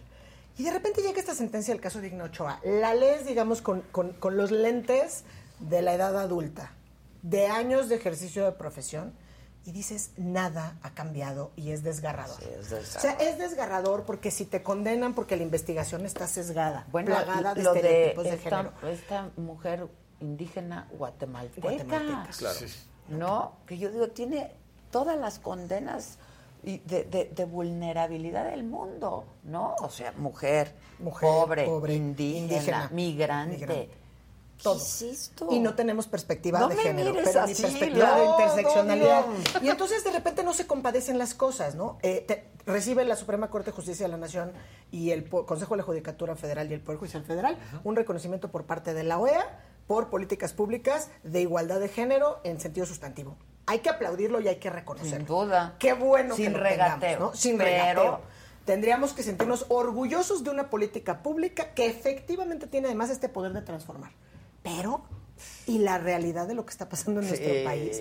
O sea, qué bueno que tengamos más acceso para esta parte. Es una política pública que, como dices, sin regateo. Aplíquenla. Qué bueno, ahí va a haber más juezas y seguramente con la llegada de más juezas y más magistradas habrá más perspectiva de género y habrá más capacitación. Qué bueno para que no haya estereotipos, sesgos, etcétera. ¿Qué estamos haciendo? O sea, me parece desgarrador decir, oye, la investigación está sesgada. Tenía hasta unas notas, ¿no? Se atenta contra la honra y la dignidad de las personas, se le impide a los familiares la reparación. ¿Qué ha cambiado del caso de Nada. Digna Ochoa y Plácido a lo que estamos viviendo el día de hoy en este país, en esta ciudad? ¿no? Ahora, también eh, mencionabas lo de Colosio. O sea, en esos lustros que hablábamos del magnicidio de Colosio, de Ruiz Macié, De Ruiz. era, era como- era la nota. Se ha normalizado. O sea, todos los asesinatos de políticos y candidatos. candidato, La al- sola palabra, como acabas de decir, el magnicidio. El grado de violencia política. Claro. O sea, ya no es nada más matan a una persona. O sea, la, a la última que hubo también una paisana oaxaqueña que, que era aspirante a ser presidenta municipal de Ocotlán, que arteramente la privaron de la vida también en el proceso electoral pasado. Pero el año anterior habían matado a su pareja, también en un ejercicio de violencia política. ¿no? Entonces, es gravísimo. Este, Es gravísimo, esta- este rompimiento, digamos, de lo más básico del Yo sí quiero social. mentar madres, perdón. Ah, Yo, ah, amante yo de este país, amo este país con todo mi corazón, de verdad, desde chiquita. O sea, Que tanto nos ha dado. que tanto nos ha Y hoy dado. tanto los espanta. Y ahorita tanto nos ata- está quitando. Sí, está Pues la vida. No, yo sí. Acerca de la violencia electoral, además, lo único que podemos inferir de tanta violencia electoral es que participa activamente la delincuencia eh, organizada en las contiendas electorales. Claro. Porque esta conducta es la conducta de la delincuencia organizada. Es decir, el mandar a matar a personas simplemente por estar en una contienda electoral, lo único que nos hace pensar es que participa activamente la delincuencia organizada en las contiendas electorales y eso es sumamente peligroso. ¿Y qué estamos haciendo? Desde nuestro gran administrador, como dices, entonces mandamos eh, iniciativas de reformas para aniquilar al órgano electoral, para perder eh, cuestiones que puedan verificar, rendición de cuentas, transparencia, ¿no? equilibrios. Eso es muy grave. Y cómo están tomados los espacios por la delincuencia organizada y en el ejercicio de la política también es muy grave y es algo que seguramente tenemos Y que el único contrapeso, gracias a Dios existe el día de hoy, son nuestros vecinos del norte que se voltean y nos dicen, ¿Qué pasa? Buenos pasando? días. Claro, claro. Sí. ¿Y ustedes qué? Hello. ¿Y ustedes cómo les No, amanece? sí, sí, sí, Ahora, Ahora, ¿cómo poco lo hemos tocado, pero también la violencia que hay en el Poder Judicial. Que al final, pues obviamente que ustedes están en el mucho periodismo. contacto. Bueno, empecemos por el periodismo. periodismo. ¿Cuántos periodistas más van a matar hasta que esto termine? Porque yo lo que veo es que matan a periodistas todos los días y no veo que días. detengan homicidas. Tampoco No, están nada. diciendo nada. Nadie. Es lo que, lo que digo. Es, Son o sea, ajusticiamientos. Era durísimo. Cuando leía Caso Digno Ochoa, de verdad, es una mujer siguen matando mujeres, o sea, hay feminicidio. Una defensora de derechos humanos. Están matando a nuestros defensores de derechos humanos todos los días. Hacía labor periodística y de investigación. todos los días están matando periodistas. O sea, no, coincido contigo en que no ha cambiado. Lamentablemente se ha normalizado el grado de la violencia y evidentemente en esa normalización hay un incremento de violencia o de visceralidad, no sé cuál sea la palabra para describirlo, pero que me parece que tenemos que hacer algo como sociedad de manera urgente. O sea, el hartazgo, el hartazgo está, alzamos la voz, tomamos las calles y a pesar de esto no hemos logrado, digamos, retomar el, rumbo o reencauzar.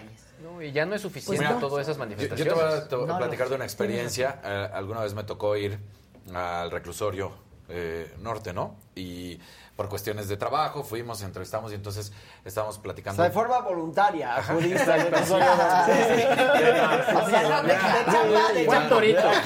De forma voluntaria. Y entonces, pues estamos entrevistando y platicando a, ciertas personas, porque ahí había torneitos de fútbol y etc., ¿no? Y de repente empiezo a platicar con, con un secuestrador, este, que fue muy duro, ¿no? Y no, es que las cosas tienen que cambiar y así. Y de repente llega el momento en el que le digo, oye, bueno, ya estuviste este tiempo en prisión, ¿qué vas a hacer ahora que salgas? Con la tranquilidad, con la impunidad, pues, salir a trabajar. Para él. Trabajar es secuestrar. Trabajar es secuestrar. Entonces dices, perdóname, ¿qué me estás diciendo? O sea, ¿Dónde está la reinserción? ¿Dónde, está la reinserción? ¿Dónde está la reinserción? No hay oportunidades. Es que no hay oportunidades. Es como esta narrativa que a veces vemos también muchas veces como que de repente dices, ver, ¿qué hacemos? No, no es papá Estado que nos tenga que resolver las cosas. No queremos un Estado paternalista. No queremos un Estado paternalista, pero el modelo que hemos tenido no ha servido. Y lo que nos quiere vender ahorita a lo mejor la oposición es que tampoco es culpa de este gobierno todo. O sea, poner sobre la mesa que llevamos 20 años, 30 años, 40 años. Y seguimos igual. Y seguimos. Pero este, la apuesta era la, la apuesta era la transformación. Claro. ese es el gran costo. Y, ese es, el gran pues coraje era la esperanza. de México. que encontró la mesa servida. Pero a mí lo que me ofende no es que estén fracasando en transformar a México. Es que no hagan nada. A mí lo que me ofende es que lo vendan como si lo están como haciendo. Si lo están haciendo. Exacto. Y eso es lo que a es ofensivo. A mí me ofende todo. Todo. Hoy, pues sí me ofenden las dos cosas, Ilan. Pues Neta. totalmente de acuerdo. O sea, no puede ser ese discurso desde Palacio Nacional, no puede ser el presidente diciendo No, no, no, estos discursos llamados al odio, por eso digo, es que tú no puedes salir a minimizar la muerte de ninguna Nadie, aunque sea un criminal, aunque sea lo que sea. Pero si además seguro andaba al mismo metido tiempo que minimizas una, una pena de estas, dices, no, y los demás tienen derechos humanos y los demás son personas, bueno, pues es que eso ya no se justifica. Y alientas la violencia contra periodistas. ese discurso a mí me encabrona porque, o sea, las leyes sí están para, para cambiar, sí es cierto, y la sociedad y todo lo que viene. Pero ¿cómo le explicas a la mamá, al papá, al esposo, a la novia, que acaba de asesinar a su pareja, a su hijo, lo que haya sido, y que le salgan a decir, ah, pero ese asesino tiene derechos. Claro. ¿Qué derechos? Acaba de matar a una persona que lo refundan o lo, lo que, o sea, perdón, pero... pero... aparte ni siquiera es de materia de discusión. O sea, sí, claro que hay derechos. hay claro. derechos pero plasmados en la Constitución. ¿no? Pero, pero procesen pues claro, claro, También tiene derechos. La víctima también tiene derechos. Y, los familiares de las víctimas. por supuesto. Y lo primero que tenemos derecho a exigir todos los gobernados es que el gobierno nos cuide. Que nos cuiden, ¿eh? Para eso existe el gobierno. Y, le para vamos a preguntar a la gente en el chat tal cual que, nos digan, ¿se sienten cuidados? Que nos escriban, ¿cómo se sienten? Lo, acabas de decir muy bien, Ilani, te faltó nada más la cita. O sea, la premisa básica para que tengamos esta organización que conocemos como Estado es esa. O sea, las personas cedemos nuestras libertades o parte de nuestra libertad en aras de la seguridad que nos va a dar quién? El Estado. ¿Cómo? Bueno, pues va construyéndose eh, eh, en épocas distintas, ¿no? No es lo mismo el, señor feudal y sus vasallos con una muralla a el Estado, ¿no? El Estado, sus eh, división de poderes que funcionen con esta autonomía, cada uno de los el poderes. Pacto social de Rousseau. este es el pacto social. el pacto social de Rousseau. Entonces, ¿dónde está la rendición de cuentas? ¿Dónde está la autonomía de los poderes? Y, y yo sí sigo creyendo en el tema, por ejemplo, del equilibrio del Poder Judicial Federal hasta algunos momentos ha sido todavía el último contrapeso, como cuando decíamos, viendo el país del norte, al vecino del norte hace algunos años, ¿no? O sea, algunas de las políticas a lo mejor con las que salía Trump, pues hasta que no le ponía el freno a la corte, ¿no? Claro. El, eh, el, judiciary o esta revisión que se hace desde el propio los tribunales constitucionales o el poder judicial. O el Judicial Watch que dice ¿no? que el poder federal es eh, judicial es muy eficiente, o sea, sí sí tenemos buenas métricas en ese aspecto. Buenas métricas, pero nos falta mucho. ¿Por qué? Porque están llenos de seres humanos, ¿no? Está pues, lleno de personas. Entonces, Malditas personas. venimos a descomponerlo todo. ¿A quién quieres mentarle la madre hoy? Híjole, ¿a quién le quiero mentar la madre hoy? Es que aquí también están mencionando que la gente también le tiene miedo hasta a los policías. Claro. Sí, claro. De pronto claro. a los policías corruptos y a los policías que también pues no sé, de repente te paran y dices, híjole, a ver, le quiero no mentar la el mismo madre a policía. todos, a, a todos. todos. ¿Tú a quién casarías? Yo ya dije.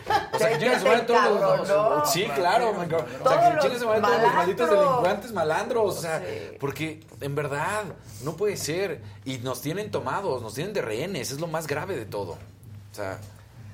Sí. ¿Tú a quién? A todos los feminicidas. Sí, a todos los yo también. ¿Tú a quién? Pues yo creo que sí, a, a, todas las micromafias que hay desde Micro, el de los macro, coches. todo. Todos, que nos, nos hacen la vida imposible a todos. No se vive en este país.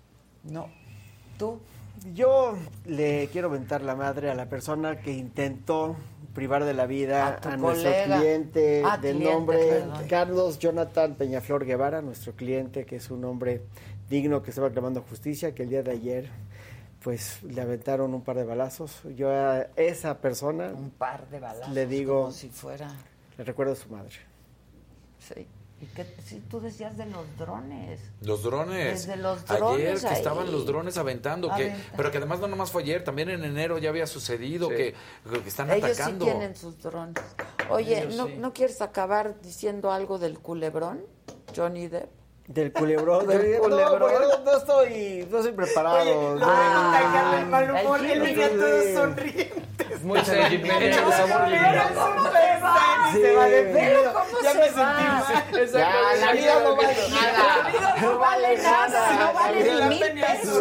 Yo venía- con ganas de Sí, sí. construir. Sí, sí, sí. Un tequila para Sí, licenciado. desde bendito temprano. bendito mar. No, no, no, ya Estas pláticas son las que dices, ¿Cuántos ya, años chiques. cumples sin tomar? cinco años sin Cinco tomar. años. Pero ya voy, voy para seis. En diciembre cumplo seis años sin beber. Bien, Sí, bien. Soy el ejemplo de que sí se puede. ¿O sí, no? no, no.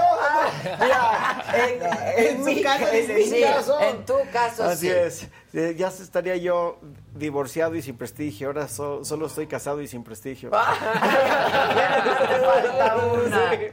Ay, No, Recuperó su sonrisa. Sí, Exacto. No Sí, te podíamos faltar así, así. Bueno, no te pierdas el capítulo de mañana del culebrón, porque ¿qué va a pasar? Moss va a testificar este, por video, porque habían dicho que Kate Moss, él, Johnny Depp la quería presentar como testigo desde el principio, pero creo que no era relevante para el juicio. Resulta que Amber Heard la menciona en el juicio, se hace relevante y parece ser que mañana, bueno, más bien mañana Kate Moss va a estar hablando en el Pues fue su pareja muchos años. Depp. Claro. Sí, va a ser. Oye, ella jamás se quejó de Johnny Depp de ninguna Y forma. tenías una duda legal, aprovechando, que si él puede recibir ahora los 100 millones de la contrademanda, ¿no? Sí. ¿Qué, qué va a pasar? Por ejemplo, eh, Amber es la que demanda por 100. Johnny- Depp es el que demandó por 50 Y ella millones de dólares. Ella contrademanda por 100. En caso de ganar Johnny, ¿qué pasa? O sea, ¿Cuánto él gana sus sus 50 50? porque él pidió 50. Ok, Pero, no, pero Amber no tiene que pagar los 100. No, pero lo que sí seguramente le van a condenar es al pago de los gastos. Este, y los costas, ¿no? que, que van a ser muchísimo dinero porque estos juicios son caros. ¿no? Él Entonces, paga los gastos él pa- porque él demandó. Ella, no, ella que pierde, Si pierde, la ah, ella paga. los de, eh, los de Johnny, que me late nada más por su apariencia, que son más caros que los de ella. Le va a y por su presencia. No Estamos juzgue, viendo la no. fortuna de Amber Heard y tiene 8 millones de dólares. ¿Y de dónde va a pagar 50? No, no, Tiene 8 millones de dólares, de los cuales 7 Se son los que le ganó. Exacto. Y uno es de Aquaman. Eh, Mira, yo, yo, sí, yo, Y, y ya la quitaron. vio, que nadie vio. pero, Sí, pero yo no creo que, que esto se trate de quitarle 50 millones de dólares a Amber Heard. Para empezar, no creo que Johnny los necesite. Se trata, yo creo que de aplastarla. Mantenimiento de la isla. No, porque ella va a tener que pues, trabajar años y años y años. Toda su vida va a estar empeñada. En pagarle a este señor los 50 millones de dólares. Entonces no los tiene y nunca los va a pagar probablemente, pero, va, a, pero va, a estar empeñada. Claro. ¿no? Sí, todo lo que va, gane. No todo... los va a ver nunca más en su vida. O sea, yo creo que su carrera... No, lo que decía, no, ya, se, se eclipsó. Ya pero quién sabe, porque en Estados Unidos la notoriedad es igual a la fama. Pues sí, ¿no? Ser... aunque sea mala. Sí. Aunque sea mala Así fama. Es. ¿No? Y esta historia no se ha acabado. Y aparte, una de las cosas que he visto en, en, prensa, sobre todo en editoriales, es que hay un gran movimiento de defensa a Amber Heard que dicen, oigan, es una víctima, trátenla como víctima. Yo creo que es una persona deschavetada que está, que yo creo que es la tóxica, ella es la tóxica, para mí es la tóxica, pero hay mucha gente que la está defendiendo, entonces yo creo que va a encontrar no un tanta, espacio. Eh. No, pero sí vi un artículo. Pero volteas a ver y también Johnny en, en, en, lo que hemos platicado, ¿no? Él es la víctima también, entonces dices... Para mí, en esta narrativa, con lo que yo he visto, él es la víctima. Y o sea, yo lo veo, pero, pero no lo veo como hombre. Lo no, veo como no, litigante. No, como pero, pero lo veo como litigante. Pero lo que sí es que sale un artículo muy importante de Marine Dowd hablando acerca de esto. Y lo que dice es, pues, en palabras más, palabras menos, es pinche Amber. O sea, por ser un mal ejemplo, Mi, el Sí, movimiento. Lo que, lo que, lo que iba a decir es que logró dividir al movimiento feminista. Está es muy que mal. ella es un mal ejemplo. Sí, ella, ella es, un mal mal ejemplo. Pero no sí- le hizo no le hizo nada de gracia al movimiento lo que no. está haciendo Amber. Heard. No, pero mira, como dicen en la escuela de derecho, la caca flota. Claro. Entonces, en este momento, sí, Oigan, sí. tengo, dos, tengo dos noticias. Sí. Una, hablando con abogados. El PRI denuncia a Marcelo Ebrard, a Claudia Sheinbaum y a Dan Augusto por intromisión en los procesos electorales eh, estatales y este pues a, a estos destapados de, de Morena. Es que sí están haciendo, pues son funcionarios públicos. Claro. ¿no? Pues sí, pero lo están haciendo descaradamente. descaradamente, Descaradamente, o sea, sin ningún con- empacho. Con un cinismo. Un cinismo absoluto. Como si no fuera Sheinbaum nada prohibido. descuentan el día. Sí. Sí. Yo que ya, Y a ya que descuentan todo, Sí, ¿no? A todos, pero eso ese pero, no pues, es, es una tomada de pelo, es porque un- ese no es el otra vez ¿no? una simulación. Yo en mi tiempo libre apoyo a quien yo quiera. Yo pues. no, no, no, porque eres funcionario. Porque es funcionario público y porque toda la legislación que hizo que esas fueran conductas en contra de la Claro. legislación de los procesos electorales Fueron por- por impulsadas ellos, por ellos. claro, ¿no? Fueron exacto. impulsados por ellos. Sí, Y pero, otra nota. perdón, pero a la, a la luz de esta acusación, sin entrar en un análisis profundo de la conducta per se, lo que sí veo es que el establishment morenista nunca, en materia electoral, nunca va a cumplir con las reglas. Claro que no. Porque desconfían de las instituciones. Sí. Desconfían de las instituciones y, y- y desconfían de las mismas reglas. Que no hace sentido que desconfíen de las reglas que los tienen en el poder. Sí, pero Los para, llevaron al para- poder. pero, para, pero para Andrés Manuel, esa es la historia de cómo me la robaron hasta que ya no me la pudieron robar más. Bueno, ¿Y cuál era la segunda? Que Amaca en el filtro de seguridad del aeropuerto la confundieron con Justin, Justin Bieber. Bieber. No, ¡Qué buena onda! Pues ahora sí Maca arrancaste una sonrisa. Se parece a todo mundo. Ya Bueno, todo mundo se ya parece quisieran a Maca. parecerse a Sí. Maca. Ya quisieran. Ay, está muy bueno. Estuvo muy Sí bueno. sí. ¿Vieron la Chairistegui ayer? Sí, buenísimo, buenísimo, buenísimo. ¿Qué tal Ebrard? Buenísimo. Buenísimo. ¿Ya lo viste? Ya lo vi. Está Buenísimo, buenísimo. Me encanta. Bueno, esta noche la saga con Lucía Méndez, la diva. Va a estar buena. Y más tarde, Me vuelve loco, ¿eh? Y más tarde, Me vuelve loco Lucía Méndez. loco de loco. Sí, sí, de- sí. me- eh, de todas las guapas de la época de oro de Televisa, se me hace la más guapa. Ay, claro. Es la más guapa. Guapísima. Sí, me encanta. Este, entonces nos ven en la saga 7 de la noche con Lucía Méndez a las 9 o nueve y media Con Joe. Con. Monse y Joe, ¿eh? Sí, Mojo, Monse y Joe. Con Monse y Joe. Unicable nueve y media. Ahí estoy yo. Por si, por si les me extrañan. Por si- Por si no me han visto. Por si no han visto mucho el día de hoy. Oye, te- quiero decir que yo te veo diario, por, aparte porque, porque me interesa verte, porque Max, tu ahijado, te quiere ver diario. Ay, mi rey, tráelo. Lo voy a traerlo. porque Tráelo. lo que pasa es que tiene clases. es- Tiene desafortunadamente Ay, aquí va a aprender más. Aquí va a aprender más. Aquí va a aprender semanas más. ya lo puedes traer. Sí, ya, las vacaciones lo voy a Las traer. vacaciones empiezan pronto. Rapidito porque me les voy, porque voy a vender ausencias. No no puedo estar todo el tiempo presente. Lo voy a traer. Es, bueno, gracias. Gracias, que es un placer estar con todos Siempre es un placer estar con ustedes y con todos ustedes. Llegamos a la meta. 9, 9, 9, 9. Llegamos a 10 mil, 5 mil likes, ¿no? 5.198. Bueno, no estuvo tan 5, mal. 200. No, no estuvo tan Hombre, mal. súper bien. queremos más. Es O que sea, yo no entiendo por qué más. la gente que nos ve no le da like en automático. Hay que pedirles, por favor. Pídeles. Sí, por favor, ya, si ya nos están viendo, pónganle like. Exacto. Yo, yo personalmente se los voy a agradecer. Exacto, bravo. Gracias, los veo esta noche, mañana 9 de la mañana. Aquí estamos todos en punto, en Me lo dijo Adela. Muchas gracias. Muchas gracias. Gracias.